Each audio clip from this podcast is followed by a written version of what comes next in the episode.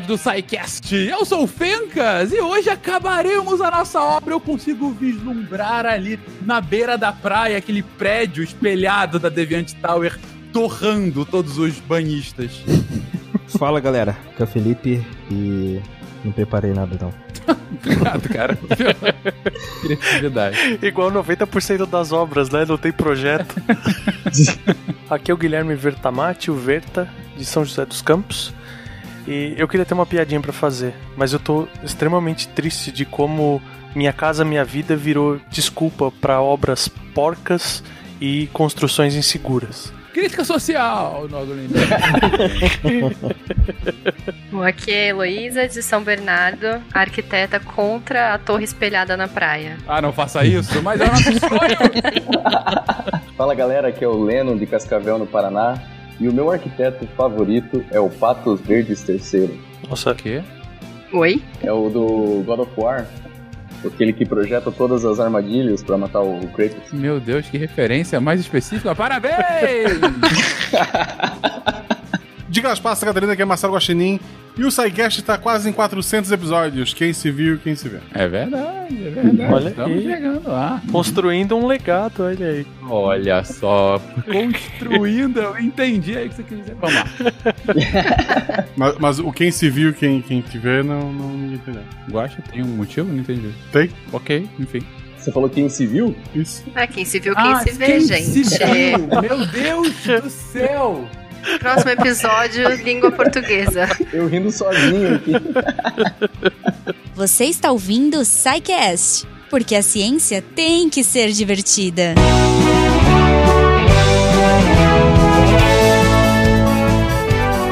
Bem-vindos a mais uma sessão de recadinhos do SciCast. Eu sou a Jujuba e estou aqui com a minha casinha de Lego construindo, preparada para mais um episódio muito bom de construção civil. Espero que vocês curtam. E, claro, falando em construir coisas, por que não construir o seu inglês? Olha aí, catim! Eu tô inspirada. Gente, sério, se você quiser aprender inglês de um jeito diferente, se você quiser ter aulas personalizadas do jeito que você quer, no ritmo que você quer, com o tema que você quer, o professor, o sotaque, a hora, tudo. Cambly, os nossos parceiros aí, queridos do Cambly, estão aqui mais uma semana apoiando esse projeto, apoiando esse podcast e oferecendo para vocês essa possibilidade aí super legal de aplicativo, de usar no celular, né, através de um aplicativo, ou de usar no seu computador. Então tem muitas formas legais aí. É super fácil, você faz seu cadastro lá rapidinho. Você, com o nosso código, entrando lá no site cambly.com, é C-A-M-B-L-Y.com, usando o código SciCast, você ganha uma aula teste na faixa pra ver se você curte, pra ver se você gosta da metodologia. Eu tenho certeza que vocês vão achar muito legal. E, poxa, depois conta pra gente o que vocês acharam. Entra lá no site do Cambly, entre nas redes sociais, conversem com eles, falem que vocês conheceram o Cambly através do SciCast. Isso ajuda muito o projeto e ajuda o Cambly a saber que vocês estão conhecendo através da gente. Olha só. Conheçam o Cambly e saiam daqui falando inglês. English, importante.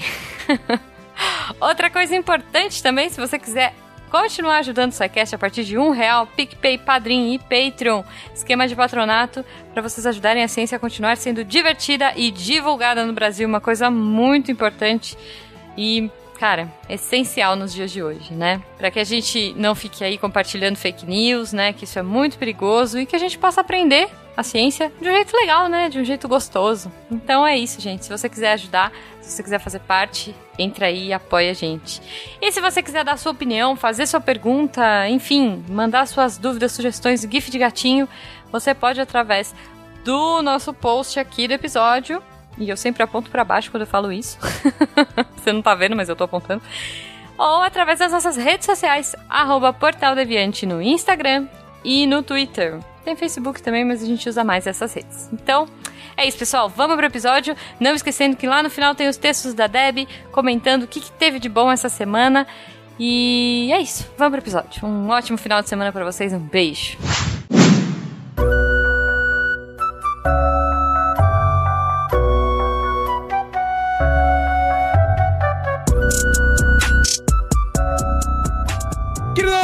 Continuamos a nossa saga no mundo da construção civil, da engenharia, das construções, da nossa Deviant Tower. Hoje ela sai, vai ficar linda ali à beira da praia, por mais que eu não goste disso. Vamos continuar discutindo um pouquinho mais sobre métodos construtivos, sobre o processo de uma obra. Vamos falar, claro, sobre segurança do trabalho. Verta tá aqui, ele nunca não falaria disso num episódio como esse.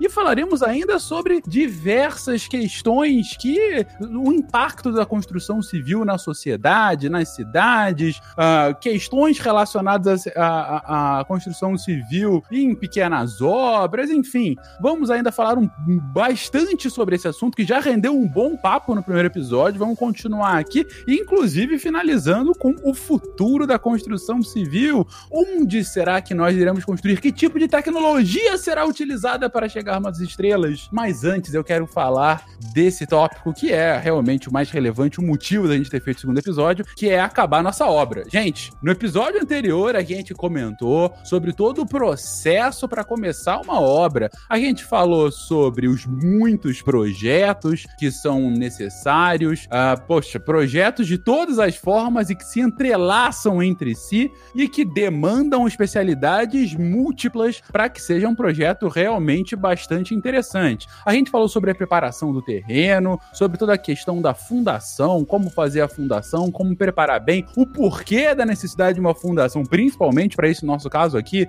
de construir uma torre espelhada no meio da praia, no meio da, da areia, o que é ainda mais complexo, né? Falamos sobre o processo das estacas e de como ele deixa bem bonitinho em pé o nosso prédio e finalizamos o nosso episódio falando sobre algumas das principais técnicas construtivas. Então falamos sobre o concreto armado, o concreto protendido, sobre alvenaria estrutural, falamos sobre steel frame, wood frame, falamos de um tudo. Falamos de um tudo, então a gente já tem aqui o, o vamos colocar assim, o nosso esqueletão sendo construído. A gente já tem de fato, a gente havia definido que para a nossa construção aqui, a gente usaria o concreto protendido é, com boa parte dele, porque ele era é, mais interessante, porque ele tinha aquelas forças que acabavam fazendo com que o prédio tivesse uma estrutura ainda mais equilibrada, fosse inclusive uh, uh, mais seguro. Ele deixaria com que a gente não precisasse de tantos pilares e vigas, teria mais espaço para ser ocupado lá dentro.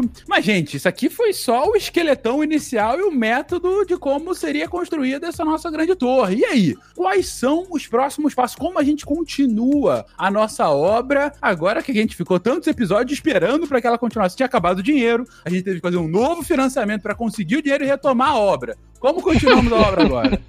Até o, o SciCast de construção teve que ter um aditivo de prazo, né? De prazo, de grana, vocês falaram que ia sair um preço X e tá saindo 3X, gente. Tá ficando absurdo isso aqui.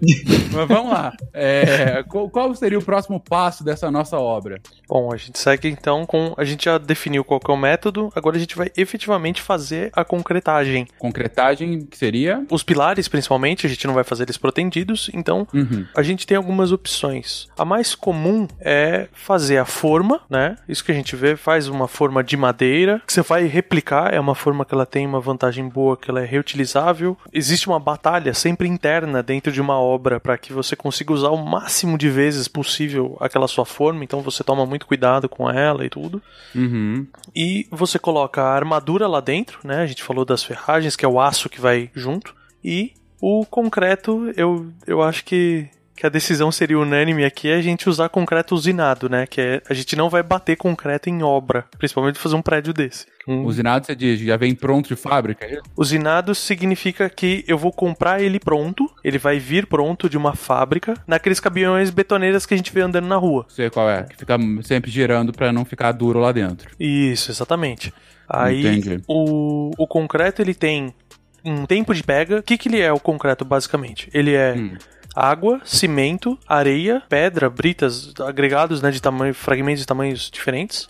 E o pó de pilim-pim-pim, que é o aditivo, que é o grande segredo das usinas aí. Esse, esse aditivo ele pode servir para aumentar a resistência do concreto um pouco, ele pode retardar o tempo que esse concreto. Então eu tenho que entregar um concreto muito longe. Eu posso usar um aditivo que é um retardador de pega, que a gente chama. Ele demora mais para começar a reação. Entendi. É, Ele fica líquido por mais tempo. Isso. Ou a gente tem um outro caso, o oposto. A gente tem um acelerador de pega. Uhum. Né? Eu preciso fazer uma obra muito rápido.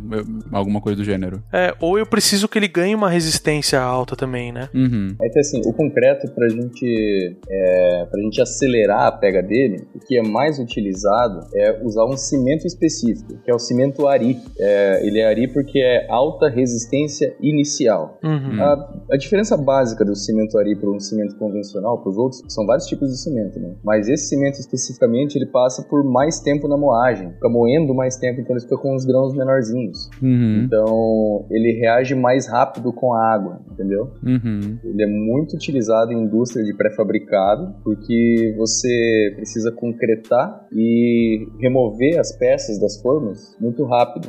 Ah, tá. É, é, é, no caso, seria o que o Verta falou, ele, pe ele pega a pega mais rápido por conta disso. Isso, É. ele dá pega mais rápido porque ele reage mais com o cimento. Mas ele aquece mais também, né? Então ele, ele é um pouco mais caro, então é só quando justifica, né? O, o uso dele. Mas é, dos aditivos que o Verka estava falando ali também, tem um que, que é bem interessante, que é um tipo né, de aditivo, que é o superplastificante. O que, que ele faz? Ele faz com que o concreto ele fique bem mais fluido, sabe? Sem precisar adicionar mais água. Porque uma coisa que talvez as pessoas não saibam é que a presença da água no concreto ela é importante, primeiro para reagir com o cimento, para que o cimento possa endurecer, é, depois para dar uma certa trabalhabilidade para o concreto, para você conseguir lançar ele, transportar e moldar, é, mas você tem uma quantidade é, exata, ou assim, você não pode colocar muita água, porque senão ah, o, o concreto começa a perder desempenho, ele começa a diminuir a sua resistência. Uhum. Não, eu só, eu só quero entender. É, desempenho, aquecimento, pega, endurecimento, ainda é engenharia civil. Por hora é. Beleza, prossiga. Então, agora que vai ficar bom, porque é, o superplastificante é para amolecer. Ok. Já, já tive esse também. Ah, Então, o superplastificante, um dos tipos do superplastificante, como que ele funciona? Ele cria microbolhas dentro do concreto para que ele funcione como uma espécie de roldana, sabe? Para Uhum. que as partículas do concreto elas, elas se desloquem uma em, em- umas em relação, a- em relação às outras mais facilmente, sem você precisar Hum. colocar mais água. Ah, então entendi. você consegue. É, ele é, é, a- qual que é o objetivo dele? E quando a gente lança o concreto dentro da forma, é, a- agora que o Guaxa vai gostar, tem que usar um vibrador. Sério? Ah, isso tá de sacanagem. eu, eu tô fechando a pauta, vocês estão me enganando aqui. Eu tava só esperando chegar no ponto do vibrador, cara. pois é, te- tem que usar um vibrador. Que tem que ter vários cuidados no uso do vibrador. Com certeza. Tem que cuidar para não encostar na lateral. Gente, não, não, vamos lá, vamos lá. É, Você não pode encostar na forma Aham. e você não pode encostar na armadura, porque senão, é, ele precisa vibrar a massa de concreto, a, a argamassa do concreto, Uhum. para que ele preencha todos os vazios. Se você encostar na armadura, pode ser que você acabe ah, fazendo com que a vibração da armadura afaste o concreto dela, e aí acabe criando bolsões de ar é, e problemas de posterior de fissuração e infiltração de água, né? Então, para se evitar o uso de, de vibrador, primeiro é muito barulhento, é, precisa de um funcionário só fazendo isso. Ele é pesado, mesmo os portáteis são pesados. Isso, ele é muito pesado e é, é um- alguma coisa a mais para dar problema na obra, né? Então, o concreto autodensável, que é esse concreto que usa esse tipo de aditivo que eu estava comentando antes, é, você não precisa, na verdade, você nem deve vibrar ele. né? Uhum. Você lança ele na forma e deixa que ele se conforme. Ah, entendi. Então, esse vibrador a gente acaba utilizando justamente para, se bem utilizado, manter fluido, manter é,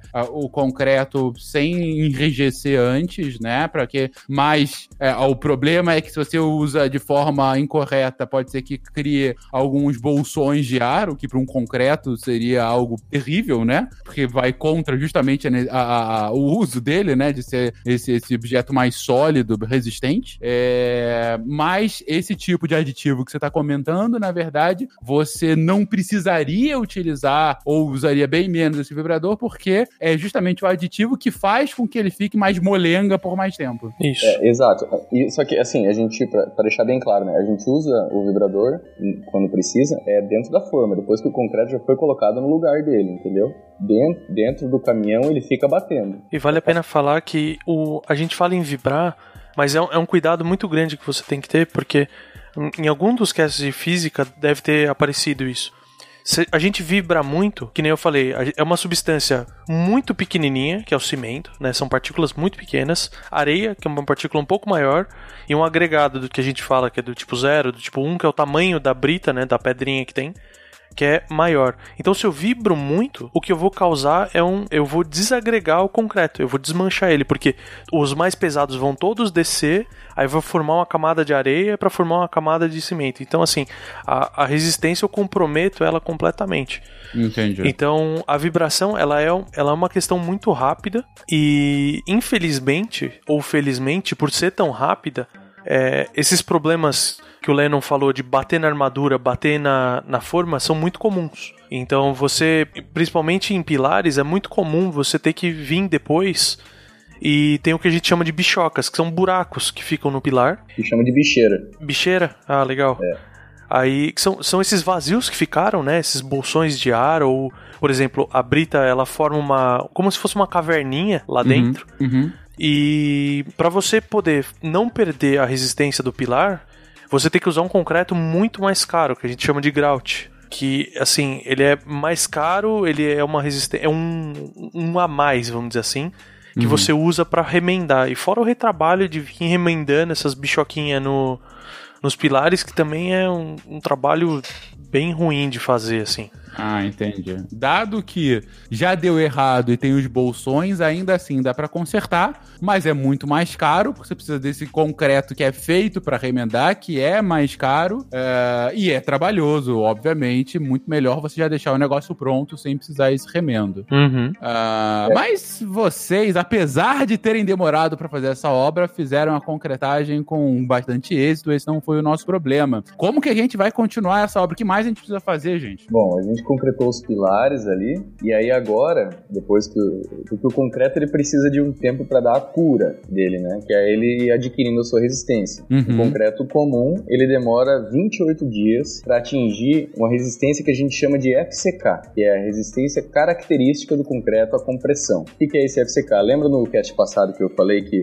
eu até comparei o concreto com o aço, que, o, a- que o concreto era 30 e o aço era 500? Sim, sim, sim. Então, esse 30 é o 30 MPa, 30 megapascals, que ele suporta de compressão. Mas o que, que significa esse valor? Esse valor quer dizer, é um, é um dado amostral, né? Tanto que a gente falou de chegar ao concreto de caminhão, é você, para todo caminhão que chega na obra, você tem que fazer os ensaios, um mínimo de ensaios para garantir a qualidade. Um deles é o slump test, que é um tronco de cone de, de, de metal que, que ele fica em cima de uma base quadrada também de metal Uhum. tá? Aí você concreta ele até.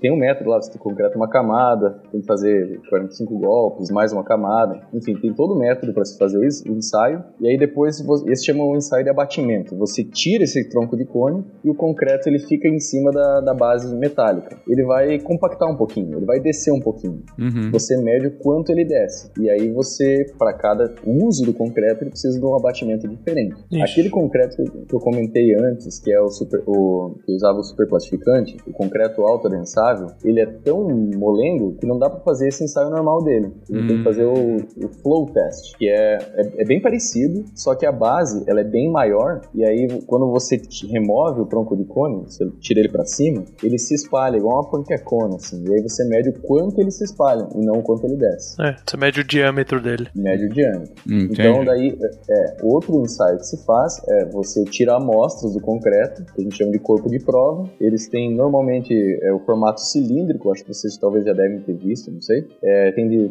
basicamente três tamanhos. O mais usado ele é de 5 de base por 10 de altura, em 5 centímetros. E aí você vai romper ele na compressão para você determinar essa, essa resistência característica que a gente está falando. Então você rompe um a 7 dias e um a 28 dias.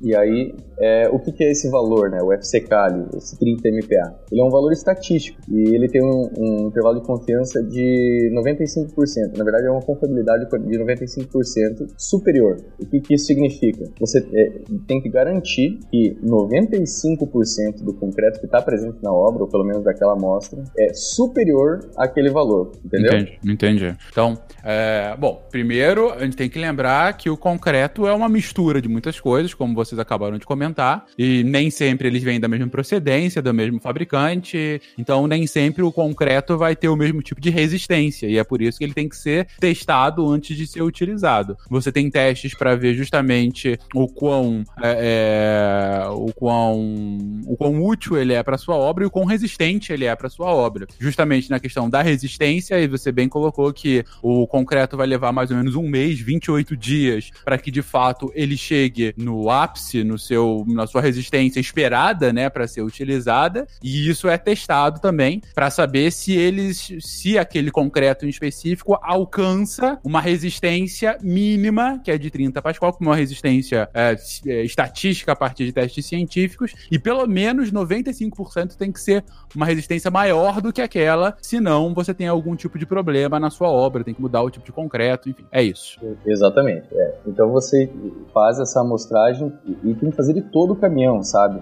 Porque o que, que acontece? Às vezes o pessoal transporta, mesmo de usina, que tem um controle tecnológico maior, às vezes o pessoal transporta numa distância muito grande e aí é, ele tem uma quantidade de água que ele pode adicionar para manter a trabalhabilidade do concreto até ele chegar na obra. Mas tem gente que, infelizmente, coloca mais do que precisa, ah, entendeu? Ah, entendi. Então, ainda que o concreto fosse bom, ele foi mal preparado, ou mal estocado, ou coisa do gênero. Isso, exatamente. Às vezes a pessoa ou não, não é bem treinada, ou ela não sabe, né? Ou ela simplesmente não tá aí, né? A gente, a gente encontra é. todo tipo de gente aí. Depende do quanto você quer pagar no concreto, né? É, exatamente. E a gente tem que estar preparado, né? A gente não pode deixar, imagina. A gente agora está no comecinho da nossa torre, uhum. os pilares lá mais de baixo estão recebendo todo o carregamento do prédio, uhum. e aí você tem um, um problema de, de, resistência, né? Eu já, eu, na época da graduação, eu trabalhei no laboratório da, da universidade, e a gente fazia muito ensaio para obras, né? O pessoal da, das obras levava os corpos de provas lá para fazer o ensaio e receber o laudo, né? Uhum. A gente, eu, eu, recebi lá um concreto uma vez, ele tinha, teve 4 MPa, sabe? Nossa. De 30 4 MPa. Então é um absurdo, sabe? E teve problema realmente no, não, agora não me lembro se foi no cimento ou se foi no, no aditivo deles, entendeu? Entendi. Porque Entendi. o aditivo estiver vencido também pode dar problema. Então é muito importante, né? Não dá pra, não dá pra deixar passar. É um, você precisa que apenas um pilar tenha um concreto de baixa resistência. Claro, exatamente. pra perder ele inteiro, né? Exato, pra perder o prédio inteiro, pra pessoas Sim. morrerem, né? Exatamente. Enfim, é, uma última coisa, gente, antes da gente sair de concretagem, é, logo no início, o Verta tava falando sobre os moldes, né? é, que são feitos muitas vezes de madeira, né? E que são reutilizados ah, pra para fazer os pilastros, né? As pilastras do, do prédio. É, não sei se já seria só pra pilastras ou, enfim, poderia servir pra outras coisas, mas eu lembro, teve uma vez que eu tava indo numa empresa, é, uma empresa de químicos alemã, e ela tava mostrando uma tecnologia que ela tinha, que era uma forma, que era, era uma espécie de isopor, mas que na verdade era uma forma que ela não tirava depois. Ela meio que se ela ficava nas paredes pra virar é, é, uma resistência térmica, vamos colocar assim, Pra dar conforto térmico dentro daquilo, entendeu? Então assim, ela, ela era, ela servia não só como é, molde do concreto, como ela era utilizada, ela já ficava lá porque ela tinha um material específico que garantia o maior conforto térmico dentro daquela, daquela construção. É isso mesmo? A lógica é essa? Já viram isso acontecendo? Isso eu vi coisas desse tipo, principalmente em laje, né, no piso, porque por um motivo de velocidade e economia é relativamente comum. Você pode fazer, por exemplo, na laje, você coloca peças de isopor, porque você reduz a quantidade de concreto que você está pondo, né? Obviamente tudo isso é calculado para que a resistência daquela laje seja adequada Claro. e você acelera o processo, porque na montagem das formas você já coloca as placas de isopor e tudo mais. Eu tive uma, uma experiência não muito feliz com isso, porque essas placas de isopor é isopor. Então qualquer. Você tá passando armadura por cima disso depois, porque você vai armar a laje. Então as barras de aço raspando nesse isopor. Eu tive que pegar uma equipe para limpar o vizinho, porque subia aquela nuvem de bolinha de isopor, qualquer vento que batia. Então, assim, Caraca. funciona, Uhum. mas a aplicação tem que ser feita de uma maneira muito cuidadosa, entendeu? A gente tava testando, era a primeira vez que, que ia ser usado, então a, a inexperiência tornou a experiência um pouco cruel pra gente. A gente teve que limpar o vizinho, teve que. ah, tinha sempre um aspirador de pó em cima da laje a ser concretada, porque você tinha que limpar toda a laje antes de concretar. Entendi. Então acabou que o molho saiu mais caro que o peixe. Tá. Só, é, só que eu acho que o o que o Fencas está falando é um- ainda é um outro tipo de tecnologia que eu vi recentemente também o pessoal ofereceu para nós lá na empresa, que é para fechamento mesmo, é alvenaria. Você, é- eles são blocos, é, agora não vou saber dizer que tamanho eles têm, mas não são muito pequenos assim. E você encaixa um no outro, vai empilhando e ele tem uma pequena estruturinha só para manter o formato dele interna, mas são duas folhas de isopor, de EPS, né, um EPS bem denso, Uhum. que daí você concreta no meio dele. Ele funciona Isso. como forno Exatamente. e é, é, aí ele pode ser usado simplesmente como é, fechamento, mas ele também pode ser usado estrutural. Então eu achei Ah. bem interessante. Vi só uma vez aqui na região. Legal. E tem uma outra. É bem legal. Eu nunca tinha visto isso, eu nunca vi. Aham. Ele, ele já fica como fechamento. Depois, se você quiser pôr mais um acabamento, né? Um, um gesso acartonado, alguma coisa pra fechar, pra esconder. Mas eu, eu acredito que não tem nem necessidade disso, a princípio. Não sei. Aí teria, teria que ver o catálogo No certinho. final, tipo, pode virar uma parede pronta ali, por exemplo. Isso, você coloca as instalações elétricas, né? Isso, já tem inclusive os, os buraquinhos, né, pra, pra instalação elétrica por dentro. Não sei se esse, esse que o Fencas tá falando não é um cat PVC. É tipo Porque tem PVC. também. Eu, eu falei aqui é, é, que parece isopor, mas é um outro material, mas que Porque de isopor. PVC tem essas placas, elas são prontas e elas normalmente elas já têm essas furações pra você passar a tubulação e aí ela- ela Entendi. fica como se fosse o próprio acabamento, né? Ela já fica acabada, mas é um Hum. PVC mesmo. PVC. É tipo Bom, de plástico. Do PVC eu também vi uma, uma utilização muito boa dele, dessa parede de PVC, é para subsolo, por exemplo, que é, é, eu não, não me lembro se a gente falou de, de contenções no teste passado, sobre cortina de estacas, mas para você fazer uma contenção de terra, às vezes muito alta, fica aquelas estacas aparecendo, sabe, que você precisa rebocar depois e, enfim, dar acabamento. O que o pessoal faz é simplesmente colocar uma, uma drenagem, né, uma coleta de água, e depois coloca esse fechamento de PVC. É bem mais barato, bem mais rápido, né, hum, e atende Entendi. todas as necessidades. Tijolo de barro pra uma casa construir? Viu? Como se faz? Tijolo bem forte pro seu muro não. Bom, mas vamos continuar aqui, era só uma, uma curiosidade. Nossa concretagem tá bonita, nossa concretagem tá, tá, tá eficiente, sem a necessidade desse, desse remendo especial mais caro. Ah, como que a gente continua a nossa obra, gente? Como, pra onde é que a gente vai? Tá subindo o prédio. Então, aí depois que a gente concretou ah, os pilares, a gente tinha que concretar as vigas também, né? Uhum. E aí as vigas, como são elementos horizontais, as vigas e as lajes, né? A gente concreta elas é, no no mesmo momento normalmente. Depende do tipo de laje, mas normalmente na mesma, na mesma situação. Hum, É, vai depender da densidade da armadura que você tem também. Porque Isso. você tem, a, você tem a armadura do pilar toda pra cima, pen- pensa, né? Toda a armadura dela virada pra cima, e a da viga toda na horizontal. Aquele, quando, e elas se cruzam, né? Elas são amarradas uma na outra. Então, se eu tenho uma malha, uma cama de gato ali muito densa de aço, o meu concreto não passa. Então, às vezes acontece que eu preciso concretar o pilar pra depois pôr a armadura horizontal e concretar a viga, entendeu? Eu tenho que fazer em duas Isso. etapas.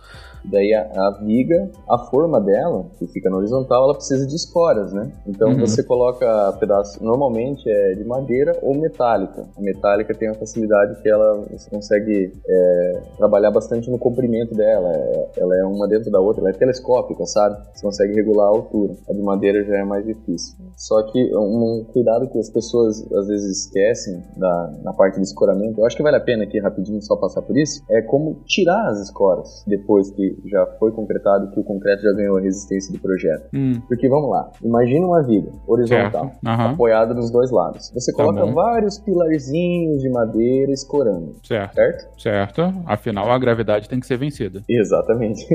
E aí, quando o concreto atinge a resistência que, foi, que o calculista determinou para que se retire as escoras, Sim. é, você. O que, o que que acontece? Instintivamente, às vezes a pessoa pensa, não, vamos tirando algumas, mas deixando tudo meio assim. A cada, tira uma a cada duas. E depois deixa só uma do meio e depois tira do meio, sabe? Porque às vezes não tira tudo num dia só, Uhum. entende? Uhum. Mas o que que acontece? Essa viga ela tá trabalhando biapoiada. Então o meio dela tá solto e as pontas estão presas. Sim. E a- toda a armadura que tá dentro dela foi pensada para ela se comportar dessa forma. Se você inverter ela, colocar uma carga de baixo para cima, ela não tá, ela não tem armadura. Lembra que a gente falou que o aço ele segura a tração? Sim. Lembra da sanfona aberta? Sim, sim, sim. Se você pegar e fazer uma, fizer uma força de baixo para cima na sanfona aberta, ela não vai inverter Vai a- as dobras. Sim, sim. E aí ela vai acabar tracionando a parte do concreto que não estão preparada para isso. Então imagina, você vai tirando as escoras e deixa só uma no meio. O que, que acontece? Aquele concreto bem do meio, ele tá invertido os esforços dele, concorda? Sim, verdade. Ele pode virar um arco daqui a pouco. Exatamente. E, e outro problema é que você deixando um no meio e pensar dos dois lados desse, dessa escora,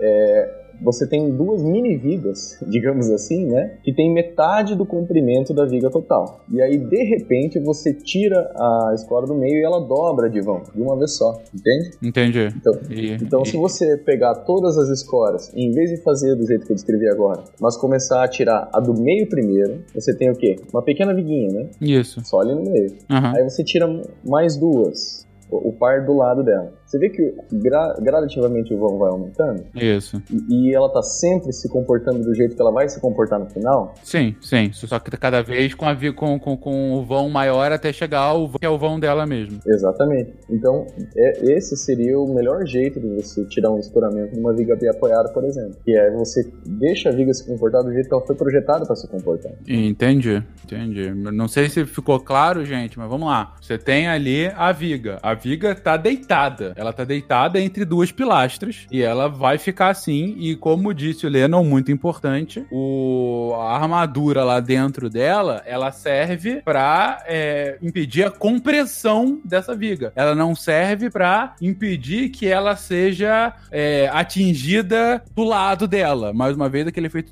da sanfona que a gente comentou no cast passado. Se você vai tirar. Aí você deixou as escoras lá, que são os pedacinhos de madeira ou de metal, que enquanto o concreto tá virando concreto mesmo, vai é, ganhando a dureza dele, você vai colocando aquelas vigas pra vencer a gravidade naquele momento. Só que quando você for tirar, se você tirar de fora pra dentro, deixando uma viga no meio, na verdade você tá fazendo uma puta força pra ela envergar no meio. E aí você vai estar deixando ela mais próxima de um arco, só que tanto o concreto quanto o aço, a armadura lá dentro não foi feita pra virar um arco, então isso pode te dar um problema. Agora, se você fizer o contrário e tirar a primeira no meio e ir tirando as do lado aos poucos, você vai criando uma mini viga, uma viga um pouquinho maior, maior, maior, maior, até chegar à viga do tamanho dela e ela vai se acostumando, ela vai, na verdade, ganhando as propriedades que ela vai ter que ganhar com o prédio já pronto. Perfeito. E aí que entra, por exemplo, a vantagem do cimento de alta resistência inicial. Que o- a sua retirada do escoramento ela é mais rápida. É, Entendi. Aí você não, não vai ter os mesmos problemas é, como a gente citou aqui, porque o concreto já vai estar prontinho, a gravidade já vai ser vencida. Exatamente. Isso. E aí, Beleza. falando de, de, de pega do concreto, né? Porque esse ato dele ficar duro, dele de ganhar a resistência mecânica dele, a gente chama de pega, né? E a pega do concreto é o que? É a reação do cimento com a água. E essa reação, ela é exotérmica. Então ela libera calor, que a gente chama de calor de hidratação do cimento. Então, para concreto em pouco volume, isso não é um grande problema. Mas agora você pega uma, uma, uma concretagem, por exemplo, que foi a da Itaipu, Uhum, que são, sabe, toneladas e toneladas e toneladas de concreto um em cima do outro, Sim. isso já começa a, a ter uma, uma grande importância. Então, para vocês terem terem uma ideia, parte da água do concreto da Itaipu foi colocada na forma de gelo, que era para ele Sério? poder. É, É, sério, tinha, verdade. tinha uma usina de gelo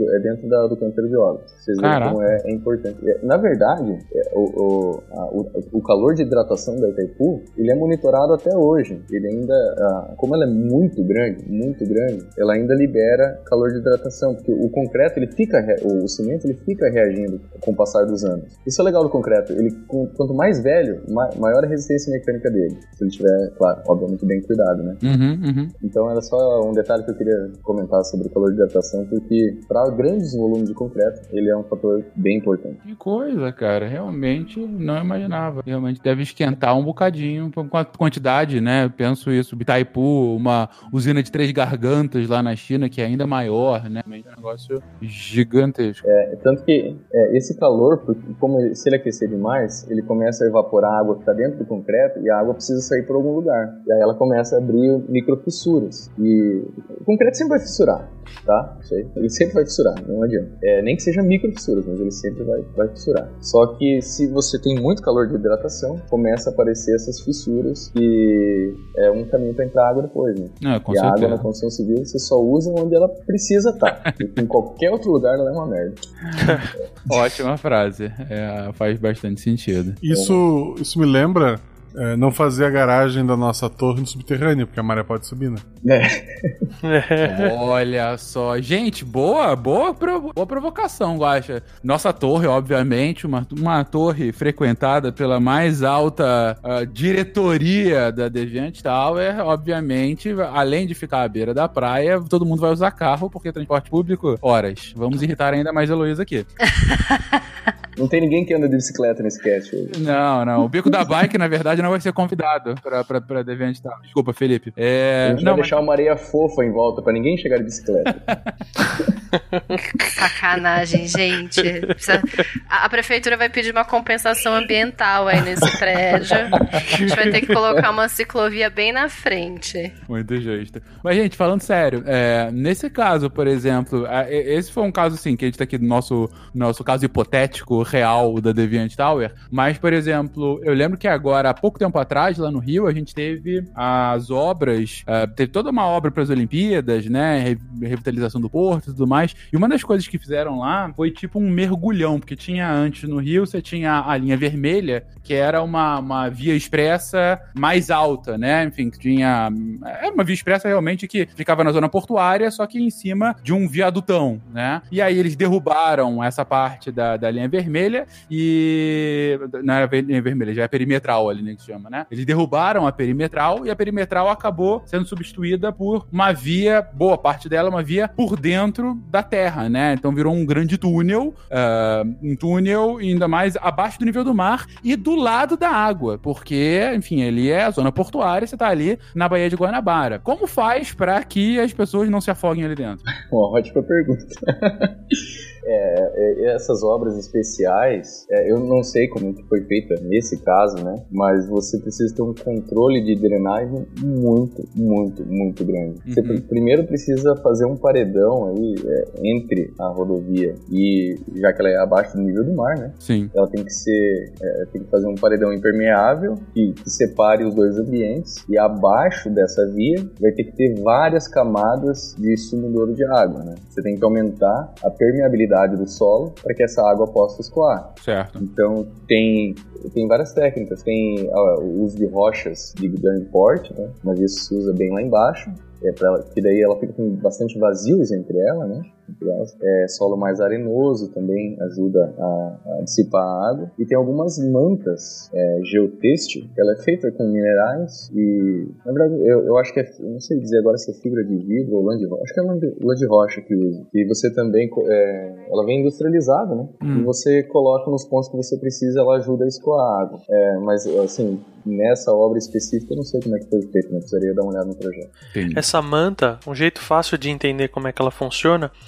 É, imagina aquela, escova- aquela esponja comum de lavar louça, que tem uma faixinha verdinha e uma faixa grande amarela, Certo. né? ou qualquer cor que seja. Imagina que nessa manta, essa faixa, que seria a verdinha, ela é completamente impermeável. Então eu não Tá passo bom. água por ali. E o que seria amarelo é extremamente vazio. Então o que acontece? Eu colo essa parte impermeável na minha parede e deixo o vazio pro outro lado. Uhum. Como a água sempre vai procurar o caminho mais fácil para passar, a água, a água dos trecos mais, pregui, mais preguiçosos que existe na natureza é a água. Ela vai procurar o caminho mais fácil que ela tem para seguir. Então ela nunca vai forçar a parte impermeável. Ela vai encontrar aqueles vazios e por gravidade já, já vai descer ali que é uma beleza, entendeu? Então você conduz é, artificialmente você conduz o fluxo da água para onde você quer e você termina lá embaixo vamos dizer assim, fazendo uma curvinha por, pelo que seria por baixo do último piso. Então você pega a água que está lá em cima e escorre ela por dentro dessa, dessa manta e joga ela para debaixo do prédio. Então você não tem problema da água ficar acumulada demais nas laterais. Olha só que engenhoso. Em contrapartida, é, eu não sei se é uma legislação estadual ou se é, se é do Brasil, mas por exemplo, quando a gente faz um prédio, a gente obviamente está impermeabilizando uma área do que, que seria um, um local natural de absorção de água, né? O, o Guaxa até sabe explicar isso melhor que eu. Da, das regiões que você vai acabando com, com a permeabilidade do solo, você vai detonando tudo. Então, por conta disso, Sim. pelo menos aqui na minha região, existe uma legislação em que você tem que ter uma cisterna no seu prédio que seja o equivalente a 15 minutos de um grande dia de chuva. Então você pega a, os dados e as curvas de, de chuva dos últimos anos e você vê, tipo, as chuvas mais críticas, quantos é, metros cúbicos de água ela gerou para aquela, aquela área que seria equivalente do prédio. E você tem que conseguir reter essa água obrigatoriamente. Então você tem essa cisterna, ela começou a chover, ela começa a encher, acabou a chuva, a bomba expulsa toda essa água. Por quê? Porque como você está eliminando uma parte de absorção natural da água, né? Você está tá destruindo essa capacidade do solo de absorver a água. Sim, sim, sim. Se não fizer isso, você arrebenta com o sistema de drenagem, vamos dizer assim, urbano comum, da rua. Sim, né? sim. Você inunda a boca de lobo. Então, uma das maneiras de não, não ter água demais passando ali para entrar nos subsolos, tudo também, você também vai estar tá retendo essa água numa cisterna grandona, uhum. por exemplo. É. Gente, aí, enfim, é, é, é, entender a lógica da impermeabilização urbana. O Verta, a Deviant Tower não, porque a gente tá... Não, a Deviant Tower é um, é um bom caso. A gente tá do lado da praia, mas enfim, a gente tá construindo ali, certo? É, uhum. Antes, você tinha a praia, você tinha areia, né? Então chovia, a água caía na, na areia e ela começava a entrar na areia, né? Ela começava, a areia por si altamente permeável, né? Ela começa a entrar, entrar, entrar, até que ela chega lá embaixo. A gente tá do lado da água, então ela vai muito rápido de volta pro mar, né? Mas imagina que a construção fosse no meio de uma floresta, no meio de, sei lá, de, de um, um, lugar, não precisa nem ser floresta, uma savana, um cerrado, uma gramínea, não importa. Mas você tinha, lá, grama no lugar. Chovia, a água bate na grama, ela entra por dentro da terra, que é bastante permeável, e ela começa a encharcar o solo, e aos poucos ela vai permeando lá para baixo até encontrar um lençol freático, até encontrar uma rocha que é impermeável, e aí ela escoa e volta pro ciclo hidrológico. Só que no momento que você está construindo esse prédio, você está colocando um concretão, que, como disse o Lennon agora há pouco, ele tem que ser impermeável, porque a água é ótima nos lugares onde ela precisa ser feita. Qualquer outro lugar, a água é um, é um perigo para a obra. Então você precisa ser o mais impermeável possível. Só que antes a água caía ali e, e entrava por dentro da terra, percolava para dentro da terra. Agora ela bate no concreto nu e aí fica ali exposto no solo. Se é em um prédio só, tranquilo. Isso vai pro, pro, pra graminha que tá do lado do prédio e vida que segue. Agora você coloca vários prédios, você coloca asfalto, você coloca calçada e uma porrada de outros lugares que é impermeável ou com pouquíssima permeabilidade. De repente, toda aquela água que antes entrava na terra tá se acumulando e você tem Minas Gerais, Rio de Janeiro e São Paulo agora no início de 2020 em que você tem chuvas acima da média e em locais em que você tem uma permeabilidade quase que negativa de tão baixa. Aí o Verta traz aí uma solução individual dessa, desses bolsões para o prédio, né? Então eu coloco um bolsão para o meu prédio, toda a água que vai para lá, ela fica armazenada, ou seja, ela não vai para o sistema urbano mesmo, você tem lá é, todo o sistema de coleta de água de chuva, mas se você tem muito mais chuva do que ele aguenta, você vai, é, é vai começar a aumentar o nível da água. Não, não dá para tanta vazão assim. Então você, a, é, é, você segura um pouco essa água e aí quando não tiver mais tão encharcado, você solta essa água que aí ela pode ir para o sistema urbano normalmente. Isso, num, de um ponto de vista sistêmico, é conhecido nas cidades como piscinões. Você tem várias obras de infraestrutura aqui em São Paulo tem uma porrada de piscinões urbanos, que são mais ou menos isso que o Verta descreveu, que são grandes reservatórios de água que ficam em locais, principalmente que eram antes próximos a rios, né? Rios que foram retificados, que foram impermeabilizados, enfim. Você tem aqui o caso da Faria Lima, um dos mais famosos aqui de São Paulo. A Faria Lima ficava em cima de um pântano. Então, se ficava em cima de um pântano, significa que antes a água ia para lá e ficava lá parada. Agora não acontece nada com ela. O que, que teve que fazer? Um grande piscinão ali na região para que a água não se acumule ali na região. Lá no Rio tem outro caso muito emblemático, eu já falei em outros sidecasts, que é o da Lagoa Rodrigo de Freitas e o bairro do Jardim Botânico. Jardim Botânico ficava dentro da Lagoa Rodrigo de Freitas. E aí ele foi, parte da lagoa foi aterrada e boa parte dessa parte foi justamente o bairro e o Jardim Botânico. O problema é que a água continua caindo e continua se concentrando ali. Então o Jardim Botânico é um dos primeiros bairros que sempre inunda no Rio. Por quê? Porque antes ficava ali um pequeno pântano, ficava uma lagoa, uma, uma parte da Lagoa Rodrigo de Freitas. Hoje fica concreto e a água não escoa. Essa é a nossa vida. Aqui em São Paulo a gente chama esse. Eu esqueci o nome agora que o Verta deu. Como que você falou que vocês usam aí o, o reservatório? Cisterna? É, aqui a gente chama de reservatório de retenção normalmente. Em alguns lugares aparece como piscininha. Aqui na região de São Paulo Ah, também. Original. E aí, porque além disso, aqui em São Paulo a gente tem, só voltando um pouco naquela parte que a gente fala da aprovação da prefeitura, né, que tem aquela parte chata de documentação e tudo mais. Existe também, além dessas piscininhas ou esses reservatórios, a gente também tem alguns parâmetros que falam de permeabilidade. Então, existem algumas previsões em algumas prefeituras de uma porcentagem do seu terreno que precisa ser preservado como uma área permeável. E a área permeável, ela não é um jardim em cima de uma laje, né? Então, às vezes acontece de ter, você tem lá a garagem no seu subsolo, em, em cima, fechando essa garagem, tem uma laje, e em cima dessa laje tem um jardim. Isso não é uma área permeável, isso é um jardim sobre laje, é um pouco diferente. Não é uma água que vai diretamente para o solo, não é absorvida pela terra. Então, alguns lugares, o, por exemplo, o, o último plano diretor de São Paulo, o último zoneamento, eles trabalham com essa questão da permeabilidade de uma maneira um pouco mais ampla. Eles trabalham com o que eles chamam de cota ambiental. Então, a cota ambiental ela vai considerar, além, além dos jardins, além da área permeável, também se, se o seu projeto tem uma cobertura verde, uma fachada verde, se tem um piso que é semipermeável, existem alguns pisos de revestimento, que depois a gente vai falar de revestimento, mas que eles absorvem um pouco da água e vai direto para o solo. Eles vão considerar essa legislação de cota ambiental, considera o tipo de árvore. Então, se, você tá, considera o paisagismo, se você está usando grama, você tem um coeficiente, se você está usando árvore, é outro coeficiente.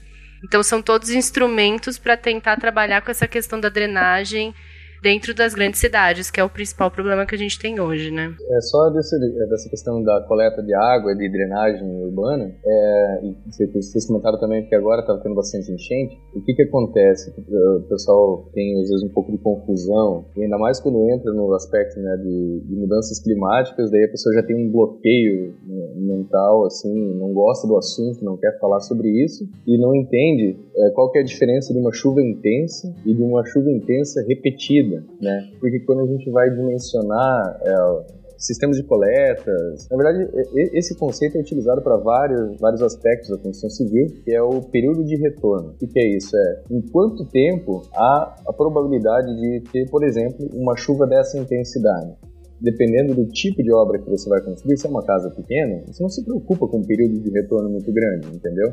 Agora, você a gente falou da Itaipu, uma usina hidrelétrica, por exemplo, você coloca um período de retorno de 500 anos. Então você pega qual é a, chuva mais forte que já aconteceu nos últimos 500 anos. O que acontece agora é que esses períodos de retorno de chuvas intensas começam a diminuir. Então, chuvas muito fortes começam a acontecer numa frequência muito menor. E aí, os nossos sistemas urbanos não têm capacidade para escoar toda essa água, e aí acontece o que a gente está vendo aí. Lennon, perfeita colocação.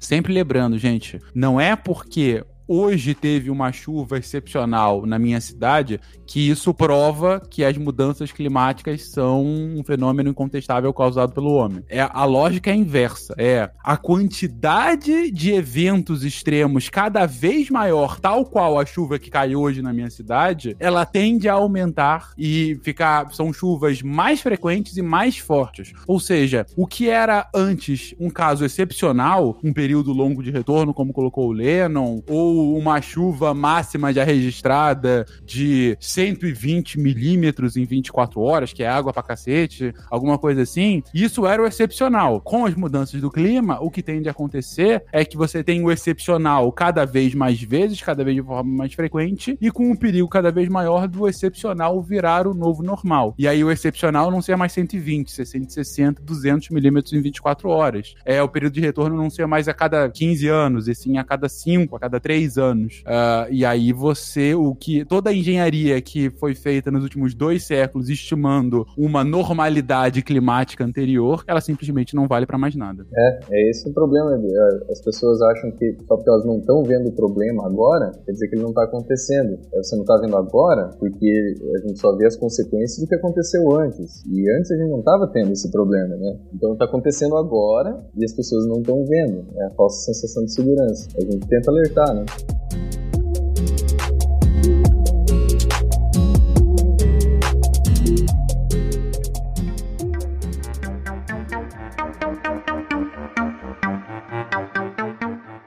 gente. Eu quero entregar essa obra hoje. O que mais precisa fazer? Bom, agora que a gente já tá num nível acima do pavimento, uhum. é, eu acho que agora, Verto, a gente podia começar a pensar em segurança, né? Podia.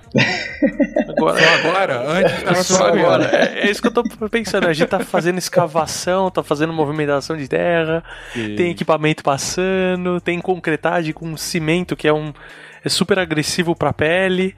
E, mas tudo bem, só, só o trabalho em altura que é a preocupação. Assim. Soltar uns cachorros no quintal, assim, pra, pra segurança.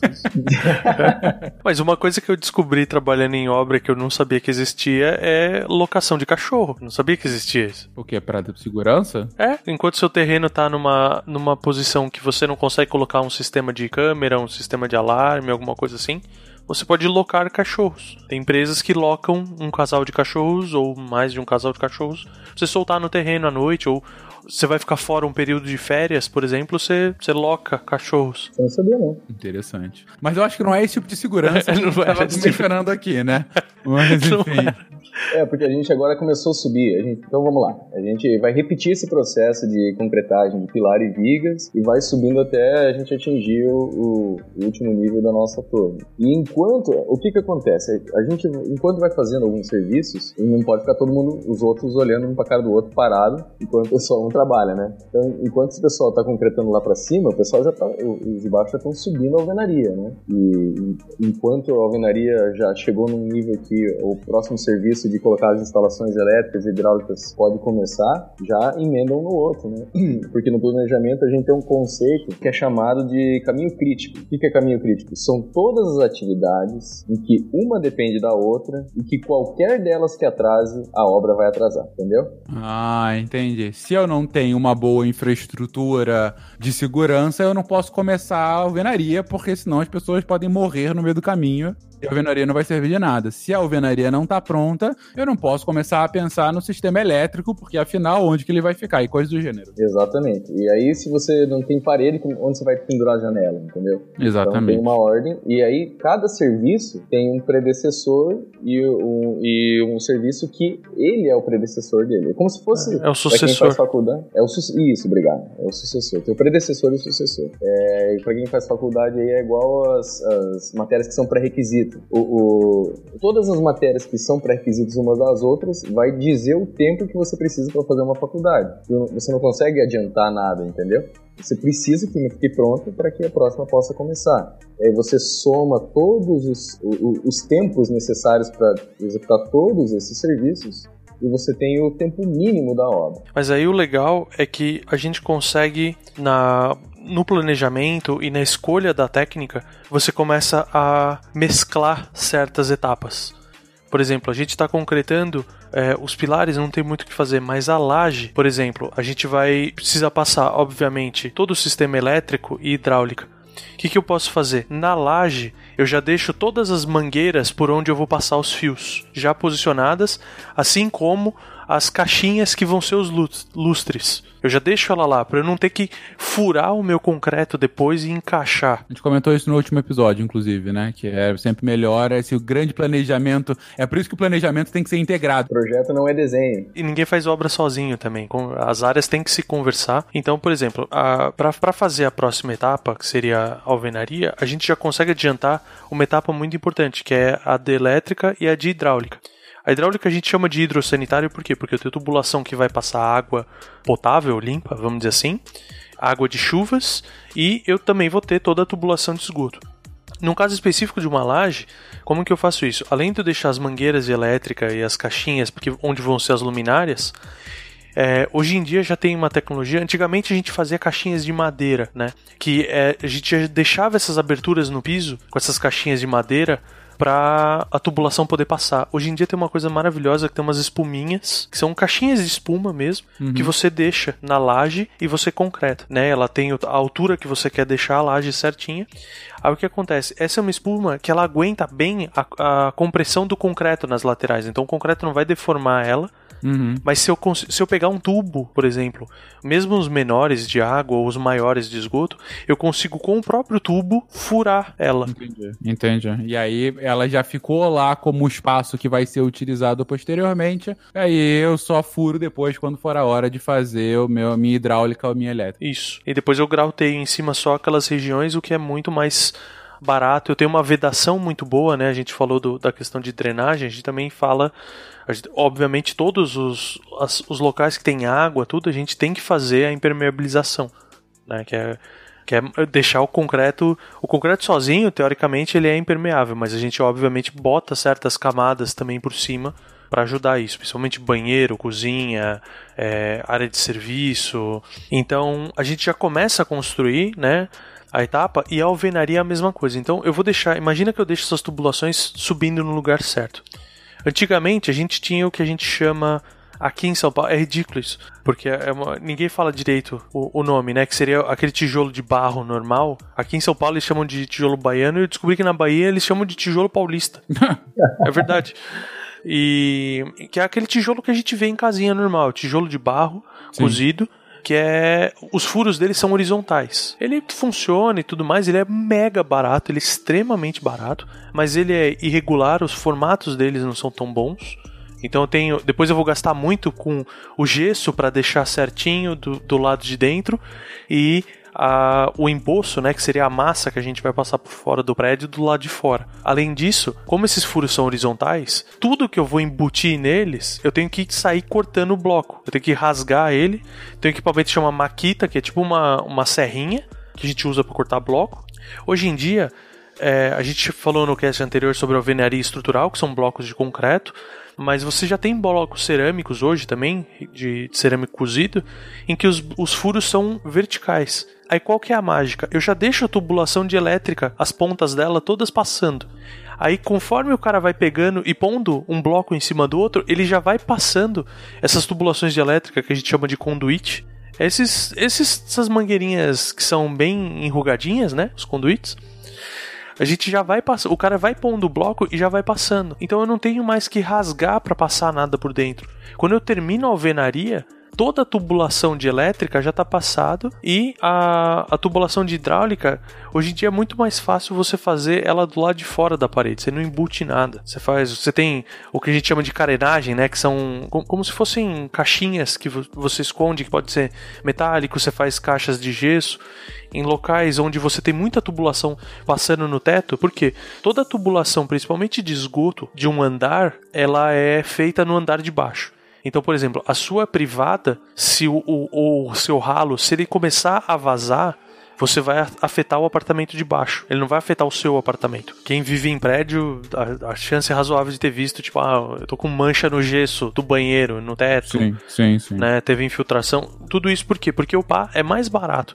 Eu pôr tudo no andar de baixo e eu fazer um forro rebaixado de gesso. Então eu escondi tudo aquilo E o gesso é muito fácil, é muito prático para questão de manutenção, porque eu, vamos supor, eu tô com vazamento num lugar. Meu, eu corto só aquele cantinho. Sim, não preciso quebrar a parede, né? É, eu consigo restaurar o gesso sem deixar ele marcado. Uhum. Né? Consigo voltar ele pro estado original dele depois facilmente. Isso quando não tem aqueles aquelas rebaixamentos que você pode deslocar a parte dele para mexer, sabe? É comum. Eu lembro que no prédio que eu morava antes você tinha era um teto rebaixado, só que o registro ficava atrás de uma parte do gesso que era móvel. E aí que não era bem gesso, né? Era um, alguma coisa dura, não sei se era gesso mesmo, mas que você podia colocar só pro lado, aí você mexia no registro ali. Assim, não para uma obra, mas sabe, para fechar e abrir o registro, aquilo era uma mão na roda e ficava lá escondidinha, não ficava com o, cano no teto, né? Isso chama janela de visita, que é, é, é deixado exatamente para manutenção. E, e, o que eu ia falar é que a tubulação de hidráulica também, principalmente no banheiro, isso que você falou, né? A toda a tubulação do chuveiro ele que é na vertical, você deixa ela escondida no que a gente chama de shaft. Uhum. Esse shaft é um espaço que ele tem. Você pode fazer ele com gesso acartonado, você pode fazer ele com blocos menores, por exemplo, um banheiro. Eu vou usar um bloco que tem 14 é, centímetros de, de largura. Nesses shafts eu posso usar um bloco de 9, por exemplo. Tem uma série de alternativas, mas qual que é a ideia? É, é uma preocupação de você poder fazer a manutenção depois. Um prédio, um dos requisitos do prédio é que ele tenha que ter uma manutenção factível, razoável. Senão, toda vez que eu vou ter que fazer uma manutenção hidráulica, eu vou ter que sair quebrando parede e tudo mais que é um problema enorme. Aí Né? entra um detalhe que o Verter comentou de colocar os conduítes já dentro da laje quando vai concretar, né, para depois passar o fio. A gente não faz isso com tubulação hidráulica, porque Isso. uma tubulação elétrica, o fio não vaza, né? Se você precisar, você remove o fio pela parede e deixa aquele conduíte lá dentro. Se for o caso, passa outro, enfim, né? Passa, passa outro fio. O conduíte não é tão importante assim como um tubo de água. Claro. Imagina que um tubo rompe dentro de uma laje. O que, que você faz? Você vai quebrar Vamos laje deixar lá, não, não vai acontecer nada, não. Fecha o registro e abandona, esquece. Exatamente. Parece que eles criaram a placa de em manutenção, não é isso? você poder Exato. esquecer ali. Deixa lá pra sempre. Não, e, e vocês falaram de, dessa, desse piso rebaixado, forro rebaixado, né, pra, pra esconder. Isso quando esconde, né? Porque se você for no estacionamento, por exemplo, É verdade. lá embaixo no Ah, é. tá tudo aparecendo. Não, mas estacionamento rola qualquer coisa, né? Estacionamento é a parte. tudo. É, é, cara. Não é. Assim, estacionamento é a parte que você não precisa de uma. de ser bonitinho. É pra ser estacionamento, Conforto. né? É, exatamente. E estacionamento você engana muitas pessoas. Que nem é, a gente falou de fundação, as estacas elas podem ficar todas tortas. Então a parede, que nem o Lennon falou de que você faz o cobrimento e tudo só pra fechar ela, Uhum. às vezes fica umas estacas pra fora. O que você faz? Você faz uma caixinha de concreto em volta e fala que é um pilar e todo mundo fica feliz, tipo, ah, legal, tem um pilar aqui e tudo. Não é, é só uma, é uma estaca que saiu do prumo, entendeu? Saiu da posição, não. Olha só, esses engenheiros enganando os moradores. Mas beleza, então entendi a lógica principal aqui é, ó, vamos construindo o nosso prédio, enquanto a gente faz a estrutura lá mais em cima, o que já foi feito aqui embaixo, dá pra colocar a alvenaria, dá pra colocar os sistemas elétricos. Que mais, gente? A gente tem que finalizar esse prédio logo. Então, vamos lá então. Foram feitos, já fizemos instalações hidráulicas, elétricas, é, já foi é, colocado agora os marcos das portas, é, que, que é a estrutura que vai ficar em volta dela. E aí a gente precisa começar a revestir essas paredes, né? Tem que começar a primeira, a primeira camada. Que todo mundo chama de rebocar, né? Como se fosse uma coisa só, né? Mas na verdade a gente separa em três. A primeira parte é o chapisco, que é água, cimento e uma areia grossa. E que depois que você chapisca, ele fica com aquela ah, superfície ba- bastante áspera, né? Sim, tem inclusive Isso. alguns prédios que, que tem essa. Não digo dentro do apartamento, mas é, fora, assim, assim, às vezes deixa em chapisco mesmo, né? Isso, deixa no chapisco. Então, mas para que que serve prim- é, primordialmente o chapisco? É Pra para ralar o aumentar a aderência, para ralar o cotovelo, né? Pra ralar o braço. É. Não, isso, é isso a gente inventou a textura, para isso que serve a textura. Mas o, o, o chapisco, ele é para aumentar a aderência para a próxima argamassa que vai vir, e a gente chama de emboço. O emboço é essa parte um pouco mais grossa, que a gente é, espera-se que tenha um centímetro e meio, no máximo dois, né? Uhum. Mas aí dependendo do quanto... É aí que você vai arrumar a parede torta, entendeu? Uhum, Alguns pontos é. vai ficar encostando no chapisco, outros vão ficar com 4 centímetros, mas tudo bem. Aí, depois do emboço, você pode ou fazer o reboco, que é uma camada bem fininha de argamassa para terminar de regularizar, ou você vai emassar, ou você vai, é, enfim, tem, tem, vários tipos de acabamento. Aí agora nós vamos entrar, na, acredito, na parte de acabamentos, né? Tinta, pintura, tem o fundo preparador. Como que a gente faz? A, a, a pintura, primeiro você tem que lixar, se for o caso, você, porque depende muito do tipo de material que você está usando, né? Mas você também precisa que a parede tenha uma boa aderência uh, na pintura. Então você precisa passar o, o fundo, né, um primer, e que ele vai impermeabilizar a parede e vai receber a tinta, ele vai melhorar o acabamento da cor da tinta. Porque a, a, o que é uma tinta, na verdade? Né? É a resina, que é o que vai dar a película no final, né? é a, o pigmento, que é o que vai dar a cor, e tem o solvente dela, que é volútil, e que é ele que dá, deixa ela líquida enquanto você está preparando, e depois que você aplicou, ele vai evaporar, ele vai embora. O que vai ficar vai ser a resina e o pigmento. Né?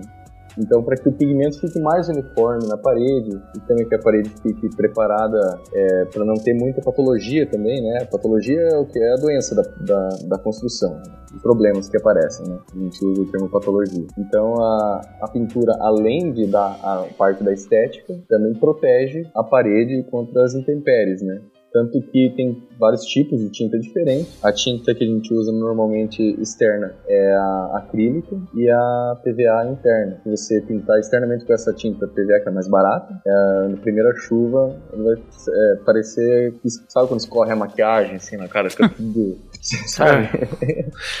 Parece daquele jeito, assim, fica bem, bem estranho, não tem como usar. E aí tem vários tipos de investimento. Uh, no, no nosso prédio a gente já decidiu que vai ser vidro, né? Há controvérsias. o poder de veto é da arquiteta nesse caso, porque é o, o, projeto arquitetônico é dela. Só para fechar tudo isso, né? A, a gente fala dessa combinação do planejamento bem feito e tudo, tudo isso tem que ser bem casado. Vale a pena falar também com a, a importância da logística de uma obra. Porque a gente está passando por todas essas etapas. A gente está chegando numa etapa que está vindo gesso, que provavelmente vem sacado, vem massa, que pode ser industrializada também, igual concreto, ou pode ser batida em obra. É, vai entrar, a gente está fazendo acabamento, então vai entrar cerâmica, vai entrar azulejo, o piso, né? A gente faz um, um o contrapiso, que é deixar o, ele regularizado com todos os caimentos dele. Né? O banheiro tem que ter um caimento pro ralo. Né? É, uma, é uma das coisas que eu, eu falei na minha entrada, que eu tava triste com a questão da minha casa e minha vida. É assim, o Lennon falou de patologia, a quantidade de patologias que tem em prédios Minha Casa Minha Vida e coisas absurdas, do tipo. O, o ralo do chuveiro não está embaixo do chuveiro, o que não é obrigatório, esse é o mais é, comum. É, é, o mais, é o mais comum. E o caimento tá ao contrário. Então a água escorre para longe do ralo, em vez de escorrer pro ralo, sabe? É, se quer ficar seco, você fica em cima do ralo. É. A, a gente a gente vê muito problema. A gente, o Fencas falou da, do, da forma que dava proteção térmica. Um dos maiores problemas que a gente tem é com proteção acústica. Esses prédios da, daquela construtora que tem três letrinhas que são todos. É, é, é, é o engenheiro que aprendeu a fazer copy-paste aquilo, porque todos os prédios são iguais, inclusive nas patologias dele. Você escuta, você escuta pessoas andando, tipo, dois andares para cima. Cara, você falou é, essa descrição que o Lennon fez agora da parede, com chapisco, 4 centímetros e tudo mais. Cara, tem prédio que a parede entre apartamentos tem um centímetro e olhe lá. Se você fizer muita é. força, você fura a parede e dá um oi pro seu vizinho. Porque, cara, é impossível. Você tem, você consegue ouvir tudo do apartamento do lado lado. Às vezes você quer conversar, então é melhor trocar de apartamento do que estar na mesma sala para conversar. Por exemplo. É, então assim, a gente tem todos esses cuidados, inclusive com os de segurança, né? É, estruturalmente, como a gente já vai, já vai entrar no acabamento, mas a gente também instala todo o sistema de proteção contra incêndio. A gente já instalou a hidráulica. Obviamente, eu tenho que ter alimentações específicas para bombeiro. Próxima vez que vocês forem andar num, numa garagem, é muito legal porque, como a gente comentou aqui, não tem muita preocupação em esconder as coisas. Lá no teto da garagem, você vê todas as tubulações e você consegue ver todas as cores e saber o que é. Então você sabe que, que tubo, tubo marrom é água passando, tubo vermelho é uma ligação específica para bombeiro tubo preto, se eu não me engano, é para esgoto. Ah, além de que dá para ver toda a parte elétrica, porque você também não esconde. Então você vê aquelas calhas metálicas passando, ali tá passando uma porrada de fio e fiação tanto elétrica quanto de telecomunicações né, telefone, antena e tudo mais. E já que a gente está casando etapas, uma outra etapa legal de casar é quando a gente concreta pilares, a gente já escolhe aqueles pilares onde o SPDA, que é o Sistema de Proteção de Descarga contra Descargas Atmosféricas, é o para-raio. Né? A gente já vai colocando dentro dos pilares para que esse, esse choque, que, né, ou a eletricidade, a carga que vem do raio, ela já desça especificamente por dentro desses pilares. Porque uma obra bem feita, obviamente, a não ser que eu tenha uma mudança de uma laje para outra, alguma, alguma jogada arquitetônica, normalmente eu tenho boa parte dos pilares contínuos do, do piso inicial lá embaixo até lá em cima, né? Então, tudo isso feito, a gente tem toda a estrutura do prédio montada, adequada. A gente sabe que ela vai ser resistente, né? As portas corta-fogo têm um cuidado enorme. Você tem que ter uma duração aí de, de, A porta tem que aguentar duas horas de incêndio intenso. Ela não pode queimar para fazer proteção. Tem o, tem o cantinho do, do desespero, que eu chamo que é você precisa deixar você obviamente no incêndio você não, você não pode deixar é, ninguém usar o elevador. Um bom elevador num caso de incêndio ele vai ele vai desarmar né? Você não, é para não pegar o elevador mesmo. Ele vai pro pavimento mais próximo e abre as portas. Isso. Isso isso é realmente um bom elevador que faz isso. São raros os prédios que tem um elevador desse. Mas o, o Deviant Tower vai ter vai ter esse. Deviant Tower não vai pegar fogo. né? Eu espero, né? o Cutulo sai da água e apaga o fogo se precisar, né? Sai do mar ali na frente.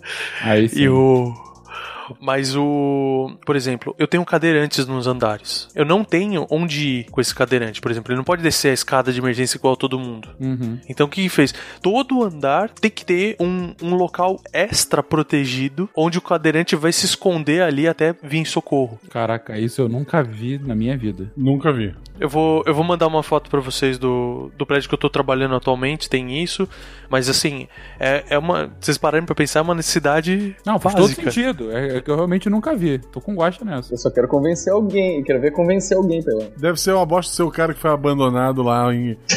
enquanto todo mundo desceu a escada. É por isso que eu chamo de cantinho do desespero, né, cara? Imagina o desespero do cadeirante sozinho ali. É, não tem nada lá, só uma TV com Playstation pra você ficar. Ah, melhorou já. Vamos, vamos tá melhor, né? Po- Posso acompanhá-lo se ele precisar.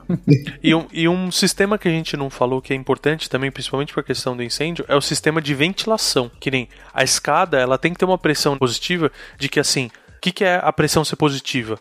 A, o ar dentro da escada ele sempre vai expulsar para fora. Por quê? Porque a caixa de escada ela nunca pode ter fumaça dentro dela, que é um aí acaba a saída de emergência, né? Então você tem tem sistemas é, tem alternativas naturais em que você coloca posicionamento de janelas e tudo mais que você consegue gerar essa pressão positiva, ou você usa bombeamento mesmo, você insufla e resolve.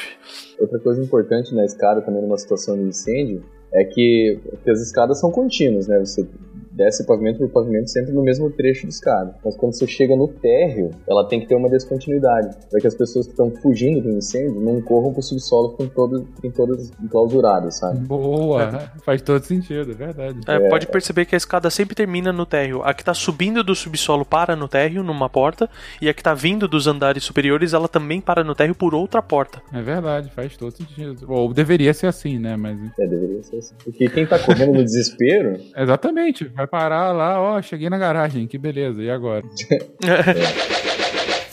Viu? Como se faz? Tijolo de barro pra uma casa construir? Viu? Como se faz? Tijolo bem forte pro seu muro não cair. Montamos o prédio como um todo, agora tá faltando o quê? Paisagismo imobiliário, é isso? Deixar ele bonito. Vamos deixar ele bonito, vamos deixar ele garboso. E aí? Os caras decidiram fazer a fachada de vidro e jogaram a responsa no paisagismo e no mobiliário. ó. não, não, não, vamos lá. Se quiser trocar, pode trocar. Não, a gente, vetou, a gente vetou, a- aceitou o veto da, da fachada de vidro. Não, vamos lá, você escolhe. Vou falar então primeiro de paisagismo. Paisagistas me perdoem. Eu nunca, nunca trabalhei com projeto de paisagismo, sei de acompanhar, então vamos lá. É o seguinte, então, paisagismo. Primeiro é importante saber paisagismo, acho que mais do que qualquer coisa, é bom saber onde a gente tá, né? O clima, o que, o que plantas que são de lá. A gente tem, existe um termo técnico para essas plantas que são. Serão as plantas nativas, né? Aquelas plantas que exigem menos manutenção, que já são mais adaptadas ao clima. E tudo mais. Então, precisa pensar um pouco do que a gente falou antes, quando eu falei da cota ambiental, se é um jardim sobre laje, se é um jardim na terra, se você está pensando num jardim vertical, aqueles que vão na fachada. Aqui em São Paulo tem bastante, acho que algumas outras cidades estão um, tá forte agora jardim vertical. Você precisa se é uma laje cobertura verde. Eu não sei se todo mundo já viu também essa cobertura verde. É você lá em cima, na última laje Muito de legal todas, isso.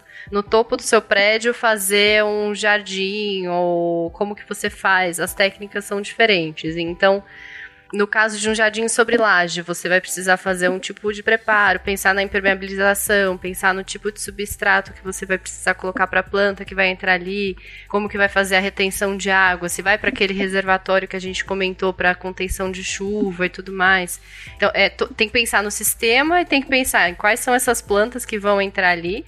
O paisagismo eu acho que é bem interessante pensar que ele é um projeto que ele não. você- dificilmente, né, você vai entregar ali o seu projeto e o paisagismo vai estar pronto com aquela cara que você. que o paisagista sempre quis, né? Sim. Então, normalmente, no começo é aquela muda, é uma planta que vai demorar, às vezes, alguns anos. Se é uma árvore, ela vai demorar uns bons anos. Se é uma árvore frutífera, vai demorar anos para dar sua fruta. Então, acho que é um projeto interessante no sentido de que às vezes nem o próprio paisagista vê aquilo pronto, né? Então, pensar aspectos como manutenção futura daquilo tudo é bem mais complicado. Então, o paisagista, ele pensa, lógico, a gente pensa, ah, o paisagista põe planta, não é só isso. né? Eu também só tô falando de planta, né, gente? Mas o paisagista também, normalmente, ele é o responsável por pensar no tipo de acabamento dos pavimen- do, do pavimento do piso, né, das áreas externas. Então, aquilo também que eu falei, se ó, existem alguns revestimentos hoje que você coloca no piso, eles absorvem parte da água e você consegue fazer um sistema drenante que capta parte dessa água por baixo do piso. É, eles também pensam em espelho d'água, aquele. Muita gente chama de laguinho, né? Arquiteto gosta de nome muito chique, então chama de espelho d'água quando você tem aquela uma piscininha bem rasinha.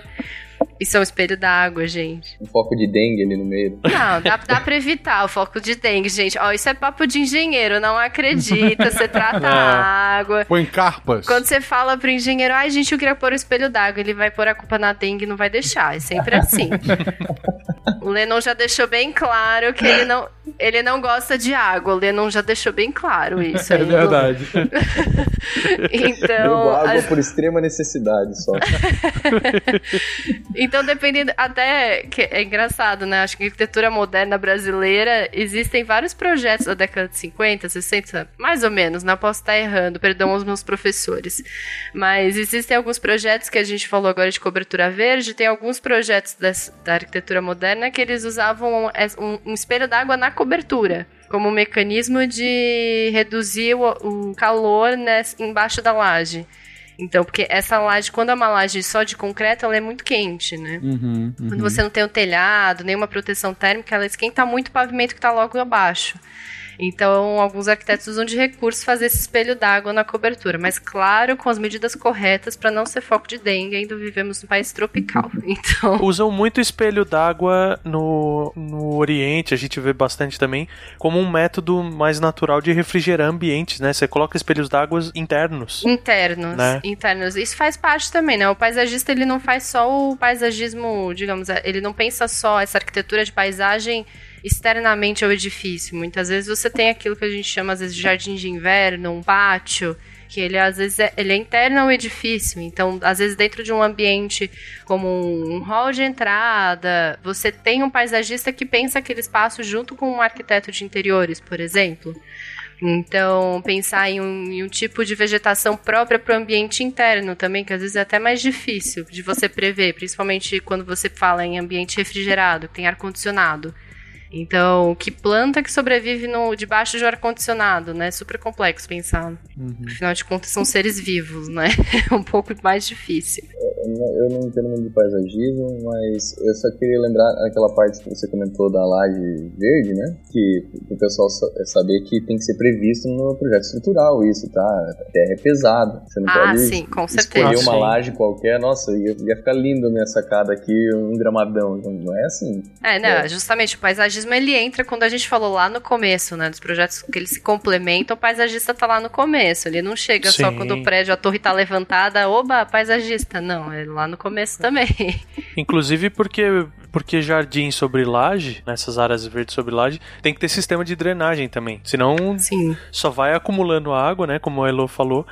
Não, a, a água não vai percolar naturalmente, não vai sair dali, porque ela tá em cima de concreto. Então é muito engraçado, porque nesse você não sabe porque tem terra em cima, mas tem ralinhos embaixo ali também que vão absorver a água e vão ajudar isso também. É, normalmente não é só a terra, né? Você tem a, a laje, digamos, você tem esse, esse sistema, de, sistema de captação, né? Digamos assim. Você tem a laje que tem esse ralo, esse acesso, esse escoamento. Acima não é normalmente imediatamente terra, normalmente você tem algum pedrisco, algum tipo de argila, alguma coisa para descolar essa terra, então não tem. é- são várias camadas. A, a terra é a última camada e depois vem a planta, digamos assim, né? Pensando a grosso modo. Sim. E animais? Tipo, eu ganhei uma vaca no bingo. Eu- Eu posso criar na sacada? Não. Olha, vai brincando, porque, olha, acho que tem muito projeto de, como que o pessoal fala, fazenda vertical. Existem alguns projetos, umas ideias disso por aí perambulando pelo mundo, não brinca. Chama, chama Beef Kobe, né? Fazenda vertical. tipo isso. Vacas, se você não sabe que seu prédio aguenta vacas. É bom deixar claro. Tá, me- tá melhor do que a galera que faz vedação da sacada e enche de água a sacada do prédio pra fazer Uhum. uma piscinona lá e você quebra, tipo, a sacada em cima da sacada de baixo. É legal também. Ok. Ele foi irônico, tá, gente? Não façam Vamos isso, alertar gente. que não façam isso em casa, pelo amor de Deus. Essa, essa é uma. É o tipo de manchete que em jornal sensacionalista é tipo desgraça da engenharia, coisas assim, tá? Coitado do engenheiro não tem nada a ver com isso. O, o gênio que mora lá que resolveu pôr. Mas como a gente falou no episódio passado, o gênio que prometeu uma piscina em cada apartamento e não calculou a água que é lá dentro, É, aí a culpa é dele. Aí, É, nesse, nesse caso, caso- é. nesse caso a culpa é dele mesmo. Esse é. Mas aqui nós só temos gênios de verdade. Pra não teve nenhum problema com esse. E pra finalizar, faltou o mobiliário. Faltou, de fato, a, a- os móveis e, e toda a questão cênica e de utilidade dentro do prédio, não? falta, né? A gente precisa ter as mesas pra trabalhar nessa Deviant Tower, não precisa? As De um mesas, tudo. cadeiras, ergonomia, um sistema de ergonomia coerente. Ergonomia é conforto. Você senta na cadeira, aquela cadeira que te abraça, sabe? Bom, Quer dizer que ela é ergonômica, feita pra você sentar nela. Então, a parte de mobiliário, ela tende ao infinito aí, né, normalmente. É aquela parte que todo mundo mais se empolga, porque depois que você viu um monte de concreto aparecendo, passando na frente, fala, nossa, só concreta, aí chega revestimento, você só gasta dinheiro e não vê, né, parece. O pessoal adora essa parte que chega o sofá, a parte que chega a mesa. Então, a parte da marcenaria, quando você vai fazer um desenho, um armário que você desenha, faz ele sob medida. Então você tem que ter um projeto só para fazer esse detalhamento de marcenaria, se vai ter puxador, como que é o puxador, como que vai ser o encaixe da porta, se vai ser porta de correr, porta de abrir, se tem Uhum. espelho, se o acabamento é com pintura, se o acabamento é Bom, deixa eu pensar. Muitos acabamentos, gente. Agora. não tem, ele tende ao infinito, foi o que eu falei no começo, né? Então, se você quer a mesa vermelha, amarela, roxa, se você vai usar, por exemplo, um revestimento que é colado, aplicado em cima da chapa de madeira, que tem um tipo de resistência, ou se você vai pintar com uma pintura laqueada, que é um pouco menos resistente, mas tem uma cara, um tato mais confortável. O seu sofá, se vai ser de couro, couro ecológico, se vai ser de tecido, de linho, o que, que você vai usar? Então, cortina, se você vai ter cortina, se não vai ter, se bate, se já que o prédio é de vidro, né, a gente vai precisar de uma cortina aí, senão vai ser meio difícil Ah, você trabalhar. Já, já tá liberando o vidro, então, é isso? Tem que ter uma, uma cortina dupla, uma cortina com proteção UV, não é mesmo? Ó, mas tem uma coisa que tem que pensar também, como é um prédio corporativo, tem que pensar nos banheiros também. O pessoal também cuida bastante com tipos de metais e louças para deixar mais confortável. Tem as, as pedras, né? que Fazem os, os revestimentos e os divisórios e tudo mais. Isso aí. Ah, você tá falando de pensado. banheiro. Isso, dos banheiros, porque tem que ter o conforto, né? Tem que ter as aberturas bem feitas. E Tem que tocar uma musiquinha. Música ambiente, é lógico. Dá pra colocar um som ambiente, fazer uns efeitos luminotécnicos diferenciados, com cromoterapia. É, Preferencialmente um rock pesado, assim, que é pra, pra ninguém ficar constrangido. né? pode ser também. É, então, a- acabamento de louça, né? Que eu- a gente acabou falando de, hidra, de hidrossanitário lá atrás, a gente tava falando mais da infraestrutura, né? Então, normalmente é o arquiteto que acaba pensando um pouco em qual vaso sanitário vai entrar, é, qual tipo de pia, se é uma pia que é colada direto na parede. Eu vou falar assim pra todo mundo conseguir entender, né? Você tem aquela pia que fica, você tem a bancada ali de pedra e uma cuba de louça ali no meio, que ela é encaixada. Então, normalmente ela vem por baixo. Ou aquela que é só apoiada em cima da sua bancada de pedra. Uma bancada de apoio. Ou aquelas que são de coluna. Uma, é, a, a, a- o lavatório fica. Ele vem do piso e em cima tem a, a área de lavar as mãos. Se você vai usar, isso é importante. Por exemplo, você falou dos metais, né, Lennon? De torneira, misturador, que é onde a gente aciona né, a abertura do, do da nossa torneira, da nossa pia. Se ele vai ser de parede, a gente precisa saber disso lá na obra, porque você precisa chumbar uma estrutura dentro dessa alvenaria. Se ele vai Uhum. ser direto apoiado em cima da sua do lavatório, ou em cima da bancada de pedra. Nossa, gente, eu preciso de uma lista aqui de projeto, porque eu vou esquecer de alguma coisa. Veja bem. É tudo laranja em forma de hashtag. É só isso que precisa. O prédio todo tem que ser isso. Prédio todo. É, Eu ia mencionar isso também, né? Da, da importância também que tem. Do mau gosto dos clientes. do mau gosto dos clientes. Mas do, principalmente em prédios corporativos, a, a Elo falou de ergonomia, aí entra um pouco a parte de segurança do trabalho também, que é a, você tem que dar a iluminação adequada, a, a refrigeração, mas também o conforto ambiental, né? Não é só a cadeira ou a mesa que tá certa. Aquele ambiente, tipo, eu não posso deixar um ambiente opressivo para trabalhar. Eu vou colocar todo mundo para trabalhar num ambiente, tipo, ultra claro, com paredes vermelhas para tudo quanto é lado, entendeu? Eu vou gerar, assim, aversões ao trabalho desse jeito. Ao mesmo tempo que eu não posso ir para outro extremo. Eu vou colocar todas as paredes azuis claras, ou o roxinho do, do Missangas, com, com, com música ambiente e todo mundo sentados em puff também. Entendeu? Então, a, a gente falou de tintas e tudo mais. A, a definição do arquiteto também para essas para essas cores, a, ambientação e- em relação ao uso que vai ter aquele ambiente é de suma importância. Uhum. Ah, imagino. Isso, imagina você tá no escritório com as paredes vermelhas. Né? Uhum. É pra tirar o sangue do time, cara. É assim. Uma foto gigante do Fencas, assim. o- Exatamente, com cara de mal. O overholster te enxerga. É. Ou um hospital todo preto, né? Assim, pra melhorar então. o ânimo das pessoas, né? Nossa, Não, imagina. obviamente isso tem que ser pensado, está claro. Ah, e a Elo comentou aqui uma penca de coisa, porque aí realmente não, não dá nem pra gente listar, né, Elo? Porque realmente aí vai depender muito de cada um dos usos, de, enfim, do que o cliente vai querer ou não. É, Principalmente do cliente, no fim das contas, e do orçamento, né? E do orçamento. Exatamente. É verdade. Mas vocês já nos custaram aqui os olhos da cara.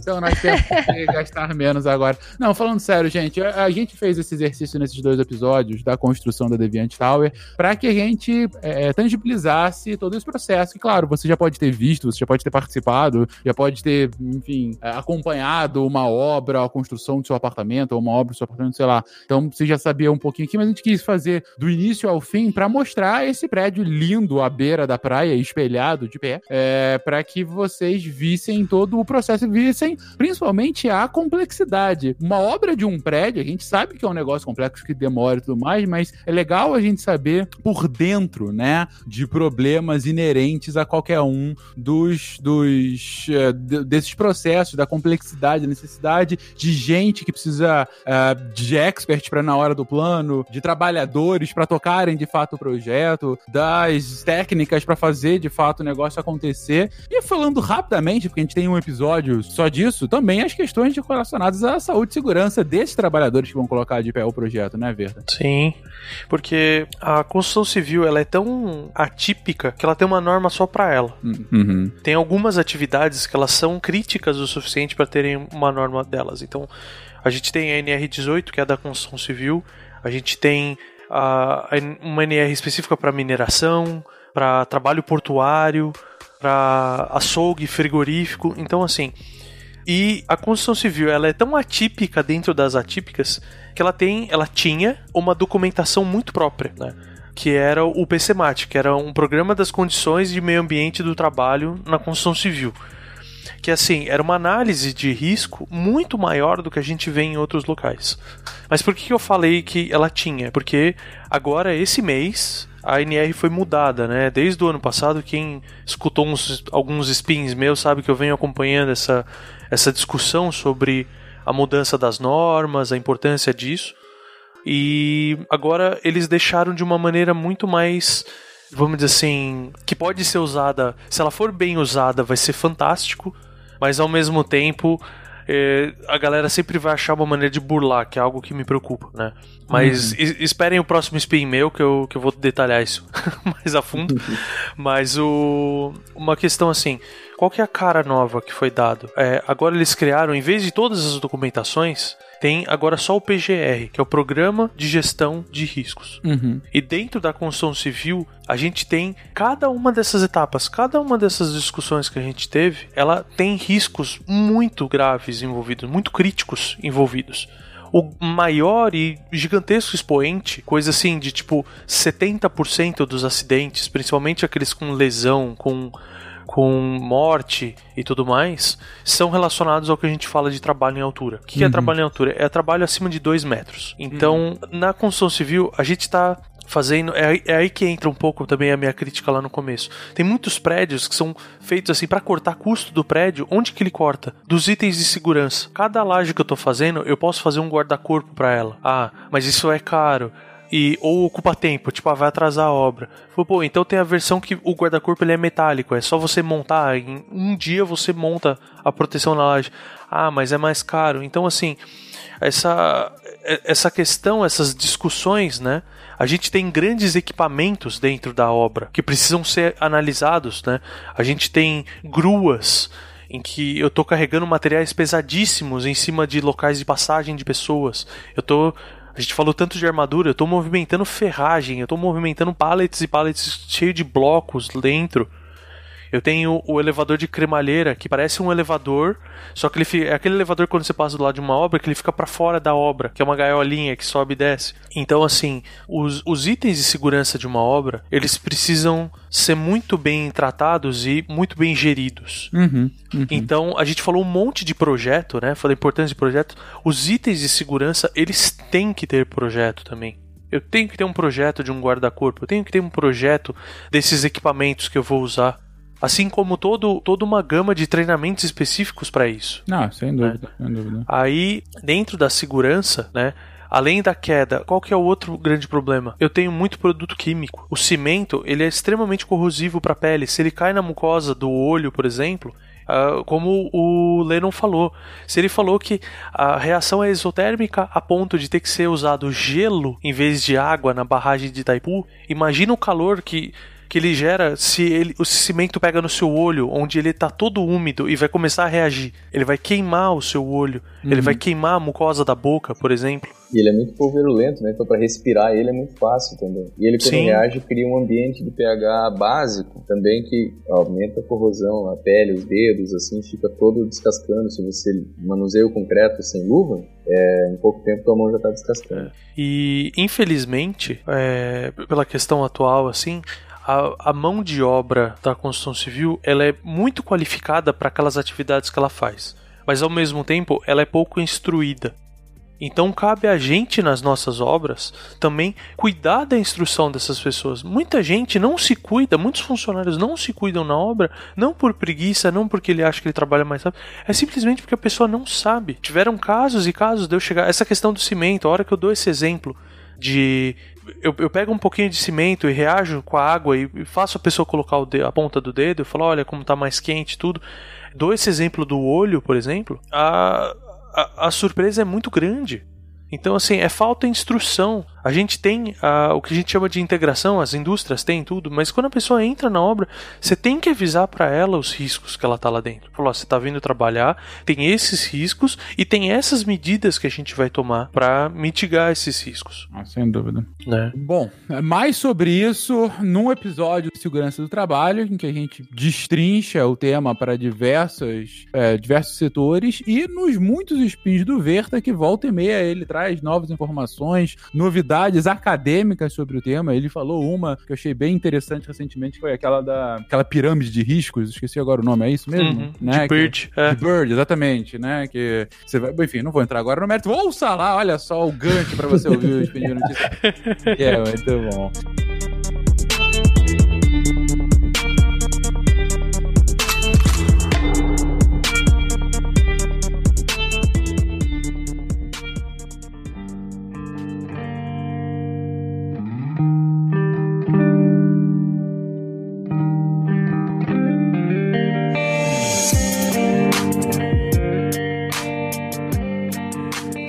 Claro que aqui a gente estava falando da construção de um prédio hipotético, lindo, nosso. Só que a, a- a atividade da construção civil ela não está isolada na sociedade. Pelo contrário, a atividade, você morando em cidades, principalmente cidades grandes, mas não necessariamente só nelas, você volta e meia passa por diversas obras ou reformas, né? Enfim, você vê a construção acontecendo e você é impactado por ela. Na verdade, a construção civil, ela está à nossa volta nos impactando de muitas formas diferentes, positiva e negativamente. E é sobre isso que a gente começa a falar agora, sobre o impacto social que tem a construção civil em nossa vida. Vou fazer uma pergunta que eu acho que vai aproximar todo mundo do tema, né? Porque a gente acorda, tá cansado, tá dormindo lá no sábado de manhã e começa aquele barulho insuportável na, na obra do vizinho do lado de casa, né? Eu digo que eu quase não consigo gravar aqui hoje porque está tendo uma obra na minha rua aqui, estão repavimentando aqui,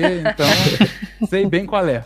Então eu acho que é, é, isso normalmente é o que pega todo mundo, né? Acho que todo mundo já passou por uma situação parecida com essa. Mas às vezes tem outras situações que a gente não percebe no dia a dia. Você tá andando numa calçada e de repente você tem que andar no meio da rua. Acho que essas coisas a gente acaba naturalizando.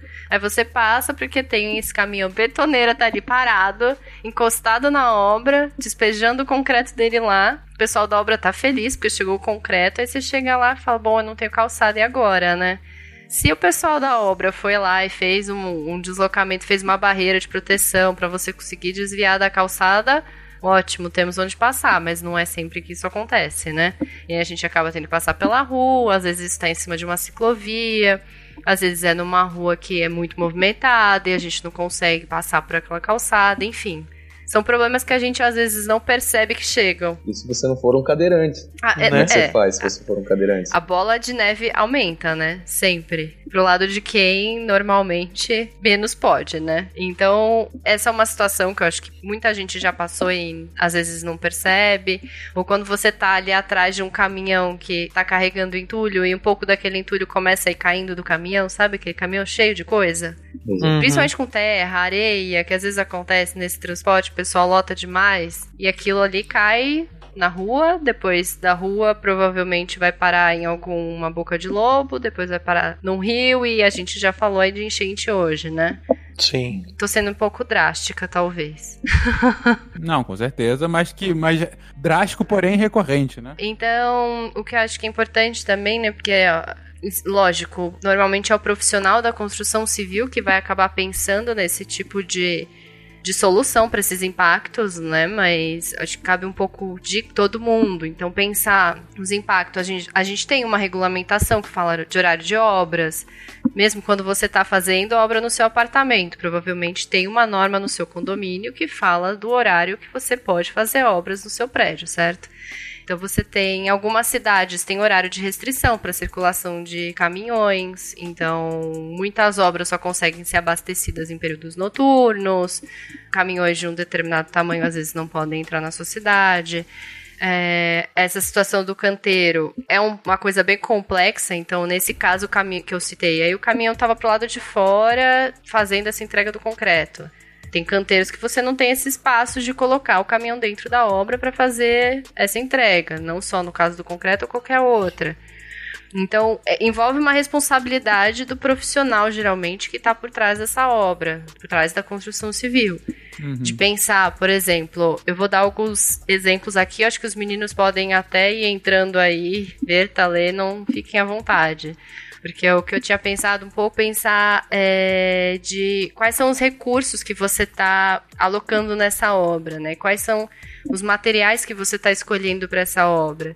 Pensar Uhum. um pouco mais na procedência, né? De onde vem esse material, que tipo de produto é esse? Ele veio de um, um reaproveitamento de outros materiais? Ele tem componentes químicos ou ele é à base de água? Enfim, pen- pensar em que tipo de material você está alocando, que tipo de recurso você está colocando ali na sua construção. Pensar também no tipo de incômodo, como que você minimiza, por exemplo, a execução, os, os impactos da realização da fundação, que a gente já falou lá no comecinho do Batistaca, né? Como que você pode minimizar, em que horário você pode fazer isso, é, o que, que você pode fazer, man- maneiras preventivas, né? Como que a gente consegue minimizar um pouco os resíduos, o que, que a gente faz depois com aquele monte de entulho que ficou lá na obra. A gente dá uma destinação, qual é a destinação correta? Existem prefeituras que têm os locais corretos de você fazer esse despejo, você consegue, tem em algumas prefeituras você pode até, isso cada um tem que ver na sua própria prefeitura, mas tem prefeituras que fazem coletas específicas para isso.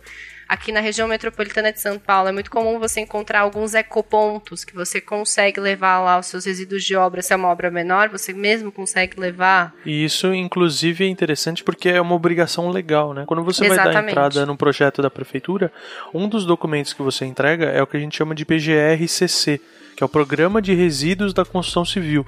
Você precisa avisar, você precisa fazer uma previsão antes de começar a obra de quanto resíduo você vai gerar, qual resíduo você vai gerar e qual o destino desse resíduo que você vai gerar. A gente tem, né, isso dos resíduos, a gente pensa muito às vezes em coisas, ai, mas o isso tudo vai para algum lugar, o que, que eu vou fazer com esse monte de coisa? Enfim, eles separam esses resíduos em tipos diferentes de resíduos, né?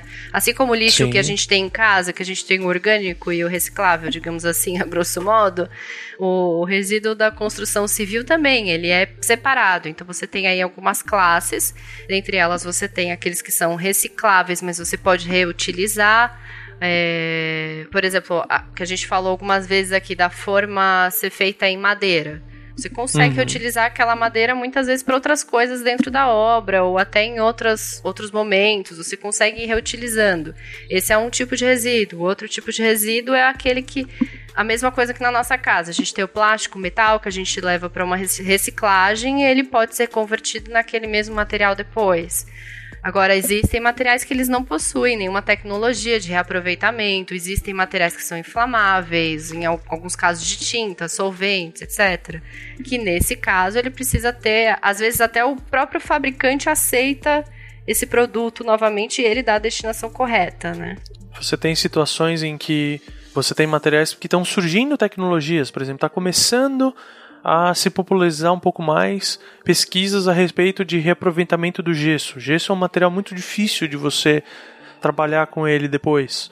É, outra, outra coisa que eu estou começando a ver mais aqui na minha região que, por exemplo, a gente vai fazer alvenaria e tudo mais, sobra resto de bloco, de cerâmica, resto de concreto. Existem aparelhos portáteis, entre muitas aspas, porque é pesado para danar, mas que você pode alocar ele e pôr na sua máquina, que são moedores. Então, você reduz a quantidade de areia que você está comprando, por exemplo, uma areia mais grossa, e você usa esse material que é reciclado dentro da sua própria obra, porque você está pegando esses resíduos de blocos, moendo eles em loco e usando ele para fazer uma argamassa em lugares que são menos críticos, né? Por exemplo, eu não vou usar uma um, essa areia para fazer um concreto, mas eu posso usar para fazer uma, uma massa, eu vou dar um acabamento, eu vou fazer um, um emboço, alguma coisa assim.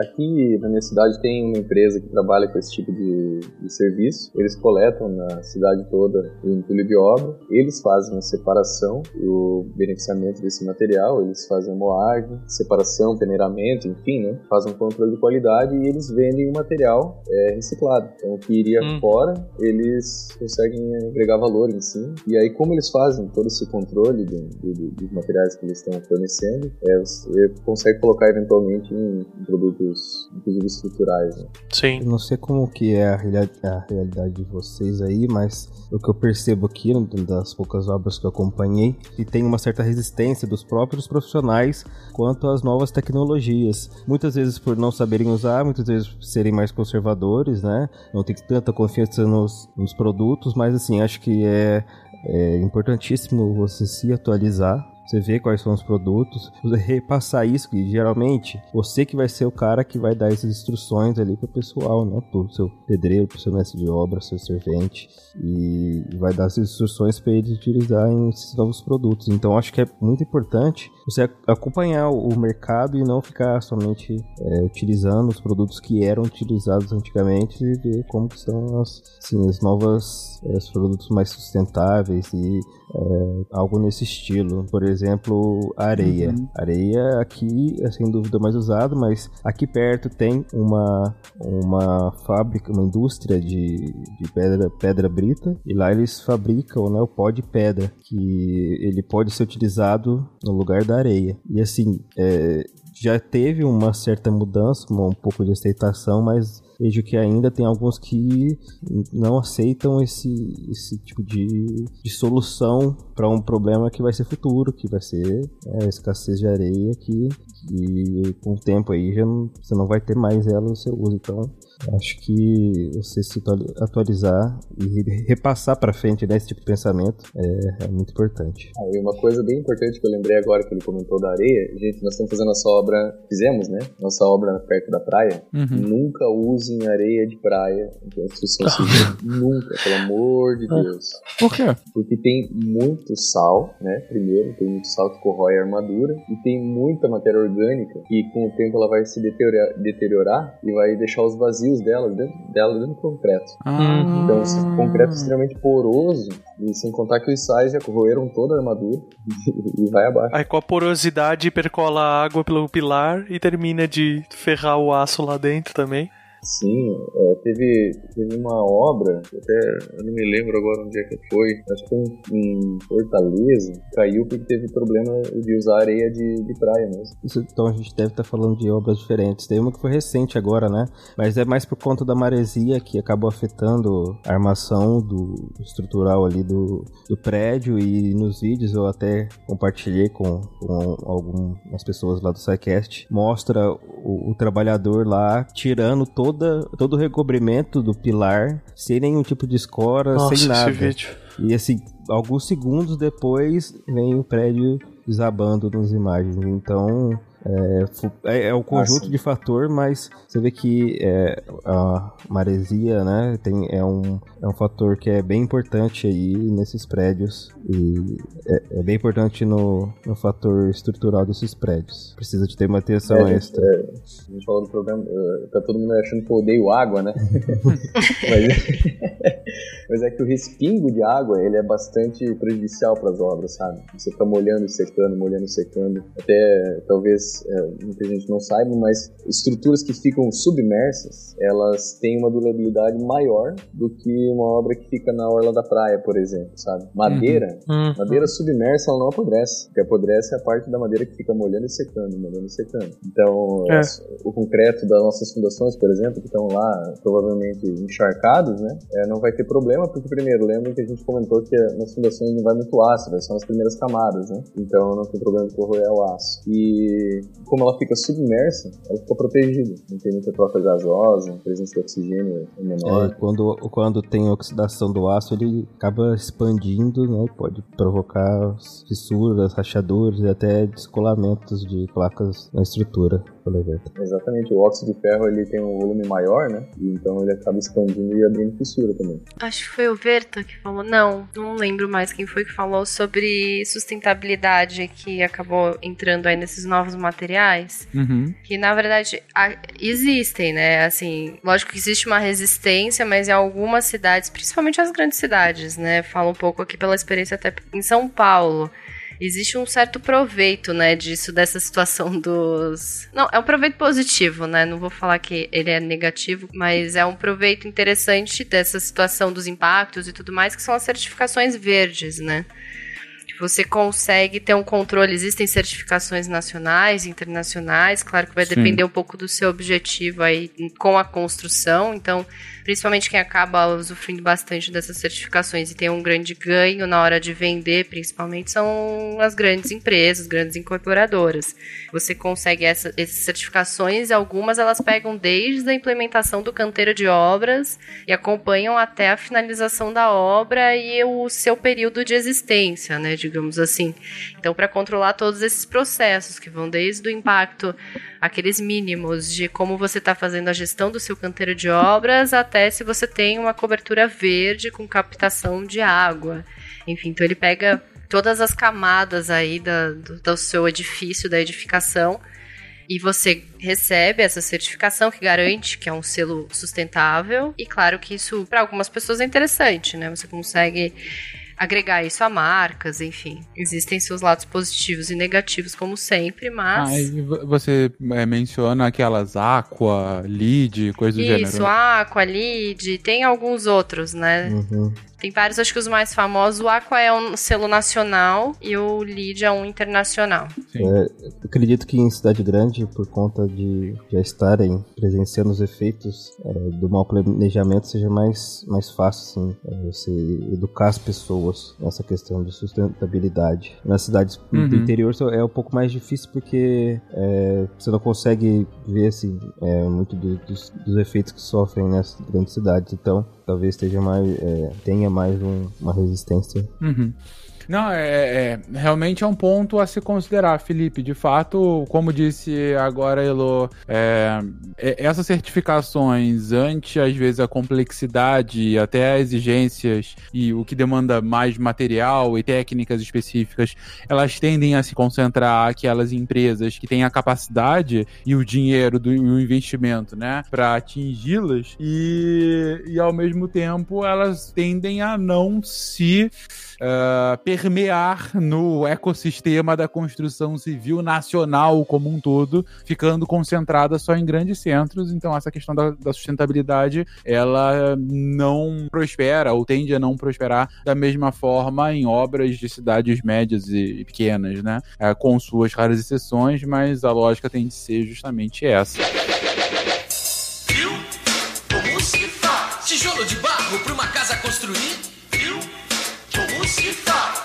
Bem forte pro seu muro não Pra finalizar, gente, eu tinha trazido dois tópicos aqui que eu acho que são bem complementares e eu acho que é bom, inclusive, pra gente acabar esse, esse apanhadão de construção civil que a gente fez nesses últimos. né, nesse episódio, no episódio anterior, né? Que, que é muito com relação ao mercado de trabalho, né? Enfim, que vocês todos trabalham direta ou indiretamente com esse. com, com, com obras, né? Com a construção civil como um todo. Né? É, e aí, ah, um primeiro ponto que eu queria trazer, enfim, é, é, hoje. A Alô até tinha colocado aqui na pauta que eu achei boa a- a- aquela, essa provocação, né? Se pequenas construções são também construção civil. Ah, mais do que isso, é, pequenas obras também podem ser consideradas construção civil. Porque, pelo que eu entendo, boa parte dos recursos, investimentos e empregos não vão só para mega projetos, vão pro dia a dia, né? Uhum. Acho que é só pensar quantas vezes você precisou chamar um encanador pra vir em casa, um eletricista, porque hoje em dia é difícil a gente saber fazer esse tipo de coisa, né? Se você dificilmente você vai saber instalar um azulejo, quebrou o azulejo, meu Deus, tô com vazamento aqui em casa, o que que eu faço, né? Normalmente você chama alguém pra ir até sua casa. E isso que a gente comentou, por exemplo, do qual que é a melhor solução, se você vai jogar o material fora, se não vai. Isso acontece na pequena escala também, né? No seu banheiro, se você precisar fazer uma pequena reforma de trocar o revestimento do banheiro. Tudo isso que a gente falou em menor ou em maior grau acaba acontecendo ali na reforma do banheiro, né? Não precisa ser na Deviant Tower, não precisa ser em Itaipu. Ele acontece no nosso dia a dia. Acho que é mais assim que todo mundo convive com a construção civil, no fim das contas, né? Quantas vezes você não passa na rua e não tem uma caçambinha ali na rua em que você acaba gerando um problema ambiental por, por falta de conhecimento ou mesmo falta de respeito? Porque a caçamba ela é para entulho da obra ou a reforminha que está sendo feita na casa. E a galera joga de tudo. é, Tipo, acha que a caçamba e uma lixeira genérica é a mesma coisa. Então vai, tipo, direto. Às vezes eu passo por uma caçamba e tem, tipo, sacos e sacos de lixo dentro da caçamba. Uhum. Saco de lixo do banheiro, assim. É, isso. E, Ou e, aquele que poxa, vai passear com o cachorro na rua, né? E joga a sacolinha do cachorro ali. é, E recolhe, né? É, E, e é aquela coisa assim, a pessoa que está fazendo a reforma, ela é obrigada a dispor do entulho e, e dos resíduos. Ela vai pagar aquela caçamba. Uhum. Pô, a, uma pessoa fala, ah, é só o meu saquinho de cocô de cachorro, por exemplo. Pô, mas e se todas as pessoas do bairro passam, que passam por ali jogarem também? Ou Em, te- em quanto de volume a mais eu, eu vou estar gerando. E o problema que principal que acontece com essas caçambas, por exemplo, é uma situação bem bem crítica assim. Se eu pego uma caçamba e eu jogo nela só entulho, ou jogo só madeira, ou jogo só bloco, ela consegue ir para um destino adequado. Talvez uma reciclagem, talvez uma disposição melhor, talvez um reuso. Agora, se eu pego uma caçamba que tem tudo isso misturado, inclusive lixo orgânico e tal, das pessoas da rua passando, não tem jeito, isso vai pro aterro. Que gera é um outro problema urbanístico ferrado, que é a questão dos aterros, a disposição de lixo a céu aberto e tudo mais. Nossa, que ele não era um lixo comum, você acabou de transformar ele em. Exatamente. Exatamente, exatamente. Então, essa, essa questão da reforma entra muito no que a gente falou também. Poxa, eu vou só trocar o azulejo. Legal, você vai ter que quebrar, você vai ter que soltar. Respeita os horários, né? A sua obra ela é pequenininha, é só um, um- um ajuste no banheiro, é só um conduíte novo que eu tô passando que eu vou rasgar um pouco de alvenaria. Pô, isso faz barulho, gera pó. Então não dá pra, pra simplesmente largar a mão, achar que não. É tipo, ah, é pequenininho. Pô, quem. A gente falou das obras incomodando, mas eu, pelo menos, eu passo mais perrengue com o vizinho com uma furadeira do que obrigatoriamente um bate-estaca do lado de fora da minha janela. E sempre contratar o pessoal com a mão de obra qualificada, né, gente? Aqui em casa a gente precisou pintar o forro e eu resolvi pintar eu. Ficou muito ruim. Não façam isso. Ficou terrível. Tem outra coisa, a gente falou da importância de projeto. Essas pequenas obras, elas são obras. E o que uma obra precisa? De projeto. Ah, eu vou fazer um contratar um projeto. Não, mas pelo menos olhe os projetos que tem. Uma paulada de manutenção predial dá errado.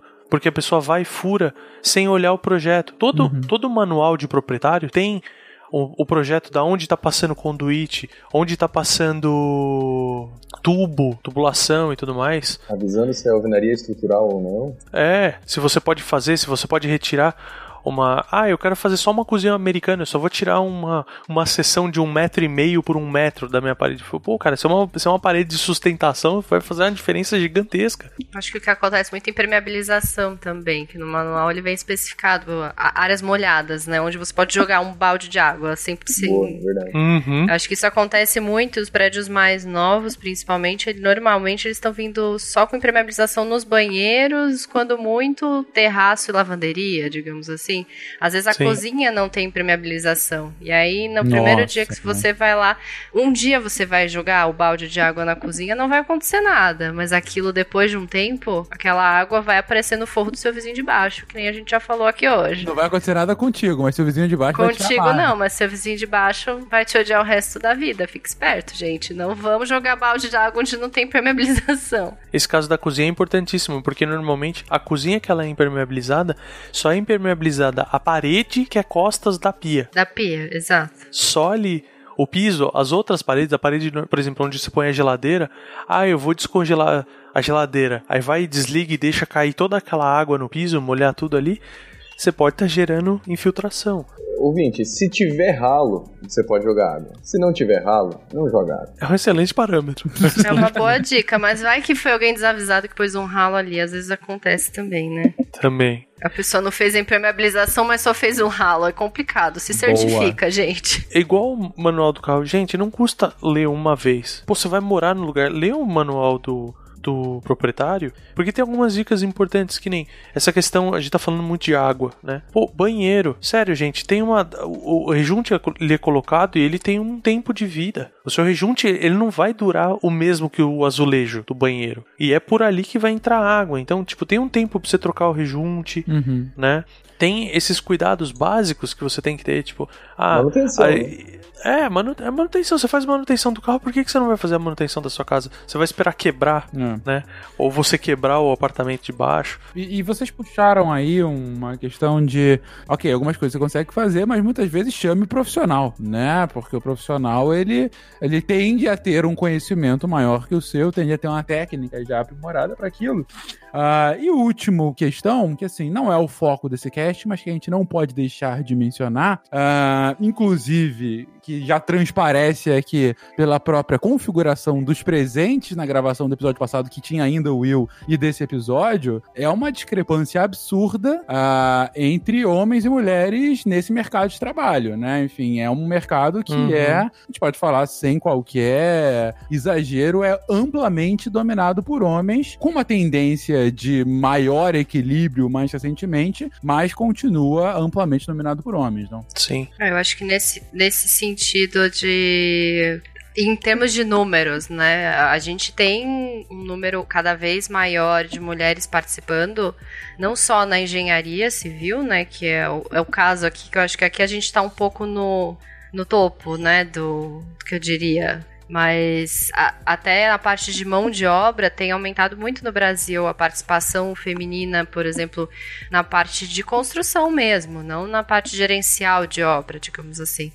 Então, em termos de número, isso aumenta, mas muitas vezes isso não representa uma medida de igualdade nas relações de poder dentro das obras, né? Digamos assim.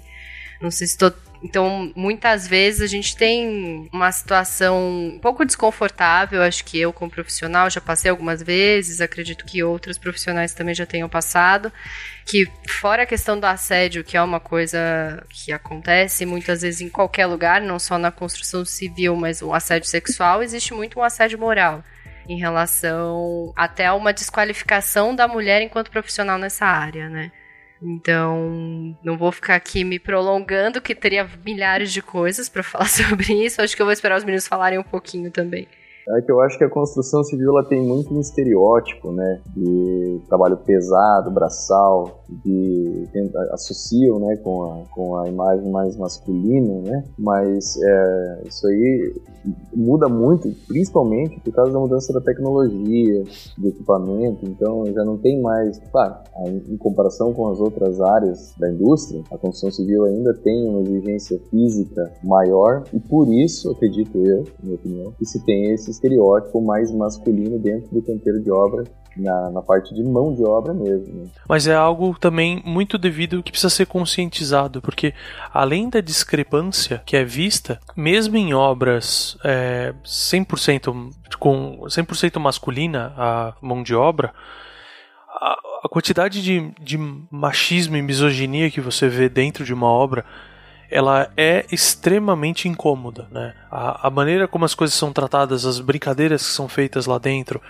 o conflito que você pode gerar de a questão que é um estereótipo, né, do da cantada de pedreiro, de passar alguma pessoa na rua, é assim, é uma questão que você como é, pessoa dentro da obra, não importa o cargo, tem que a gente tem que começar a lidar com isso, tem que começar a tratar disso, né? É, eu li um artigo, na verdade, que existia, foram várias entrevistas com vários profissionais, homens e mulheres dessa área, e uma, uma das situações, inclusive, era que alguns diretores, alguns engenheiros não gostavam. Existia a engenheira que trabalhava com eles e uma estagiária. Eles não gostavam que fosse. A justificativa deles era o que acontecia na obra. Então, na verdade, não deveria ser um impeditivo, né? Você deveria trabalhar como, como, como que você pode tornar esse ambiente mais receptível para essa mulher ir até lá e Sim. exercer a profissão dela e não impedi-la de ir por, enfim, qualquer que seja o motivo, né? A gente precisa trabalhar a questão um pouco antes do que simplesmente falar, olha, não é, é chato, então fica aí, não vai. Sim. Inclusive, assim, é, existe dentro da, da parte de segurança do trabalho, existem ou DDS, que é o diálogo diário de segurança, ou mesmo quando não dá para fazer, faz um DSS, que é um diálogo, diálogo semanal de segurança. E esse tipo de questão deve ser abordada algumas vezes também, né? Que nem a, a obra onde eu, eu trabalho, eu, eu fiz questão, pelo menos algumas vezes durante o ano, tem que ser abordado isso, assim como tem que ser abordado o respeito internamente, tipo, tem piadas que não, não são cabíveis, entendeu? Por mais que as pessoas sejam conhecidas, sejam amigas e tudo mais, tem piadas que não dá para ser feito. E essas piadas refletem muito nessa questão da misoginia, do machismo também. Então, a o, o ambiente, isso que a Lu tá falando é importantíssimo. É tipo, não é não, de, não querer que entre porque o ambiente é inóspito. Não, a gente tem que deixar de, de tornar esse ambiente inóspito.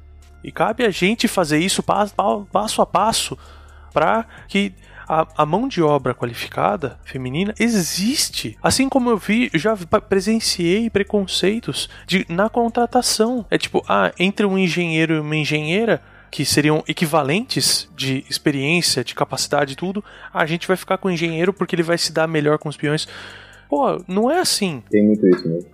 Eu acho que começa até com as coisas básicas, né? Você- de quantas vezes eu fui na obra e aquilo, tem banheiro masculino, nunca tem um banheiro feminino, né? Começa pelas pequenas coisas, né? Então, você fala, bom, ok, vamos lá, bora usar. Mas, e existe um desconforto, né? Quando você vai, ah, mas você vai usar esse banheiro? Eu falo, bom, é o banheiro que tem, não é mesmo? Então a gente usa, mas. E a banheira Começa de obra, né? Até eu tenho E a banheiro de desconforto obra, que é aquele bem caótico, né? Que é pior que da rodoviária. O pessoal que nunca Nossa. foi em obra acredite no que eu digo. Mas assim, é... então existem pequenas coisas que podem tornar esse ambiente mais receptivo, né? Porque a engenharia em si, eu falo isso, sou arquiteta, mas falo a engenharia em si ela assusta um pouco, né? Eu acho que historicamente ela é uma carreira mais masculina. Acho que aos poucos as mulheres têm ingressado mais nessa área, mas às vezes existe uma propaganda muito negativa, né, disso. Muitas mulheres deixam de fazer engenharia civil por conta da propaganda negativa, entre aspas, do que é o ambiente de canteiro de obras. E no fim, a maior parte das mulheres que trabalha com engenharia civil especificamente acaba indo mais para cargos administrativos, né? Que é trabalhar com orçamentos, trabalhar com administração, com a logística e não de fato com o canteiro de obras, né? É verdade, é verdade.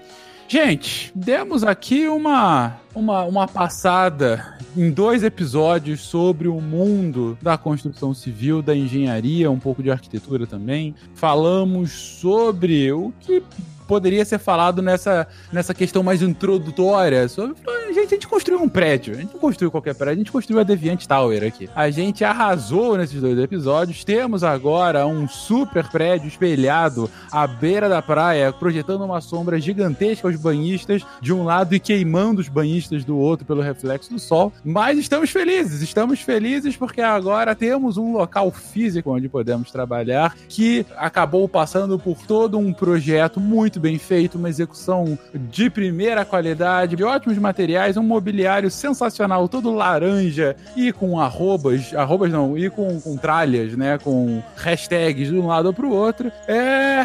Enfim, Guaxa, você. Como você resumiria esse episódio? Dê suas palavras finais. Eu queria convidar todo mundo a visitar Deviant Tower, mas vem pela manhã, que à tarde não dá pra ir à praia pra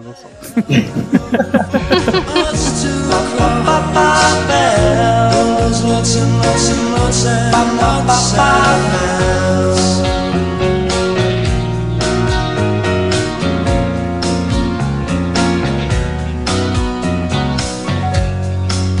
Whistling man in yellow vans They came and drew us diagrams Showed us how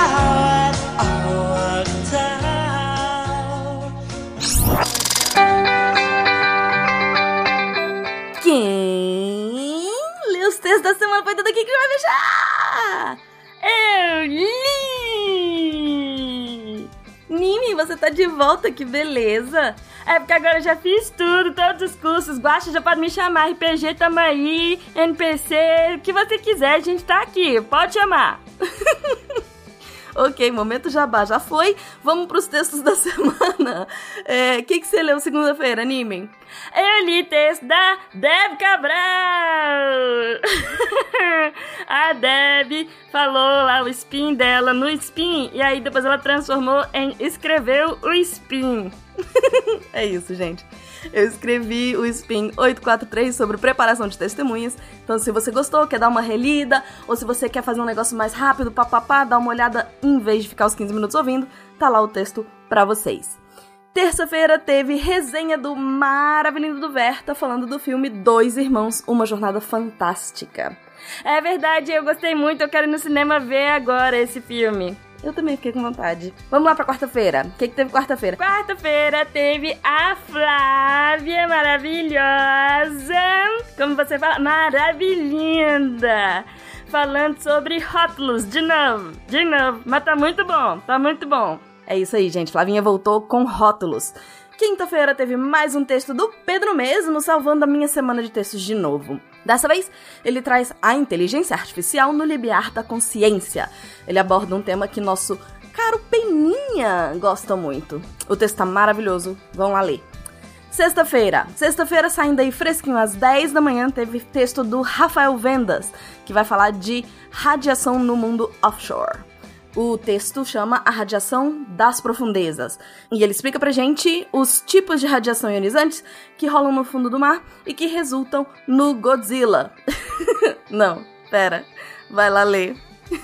Onde que a gente encontra esses textos, Nime? Todos os textos você encontra no site deviante.com.br. É isso aí. E a gente tem também a hashtag Desafio de Redatores Deviantes, Deviante, para vocês é, botarem no Twitter para poder fazerem perguntas pra gente que os nossos redatores vão responder para vocês. Vou terminar lembrando que se você também quer se tornar um redator deviante, é só mandar e-mail para contato@sicast.com.br. Aqui é a Debbie Cabral, editora do portal Apagando a Luz da Torre Deviante. E Nimi! Deixa! Se a ciência não for divertida, tem alguma coisa errada. Tem que ser divertida. A coisa mais divertida que tem é a ciência.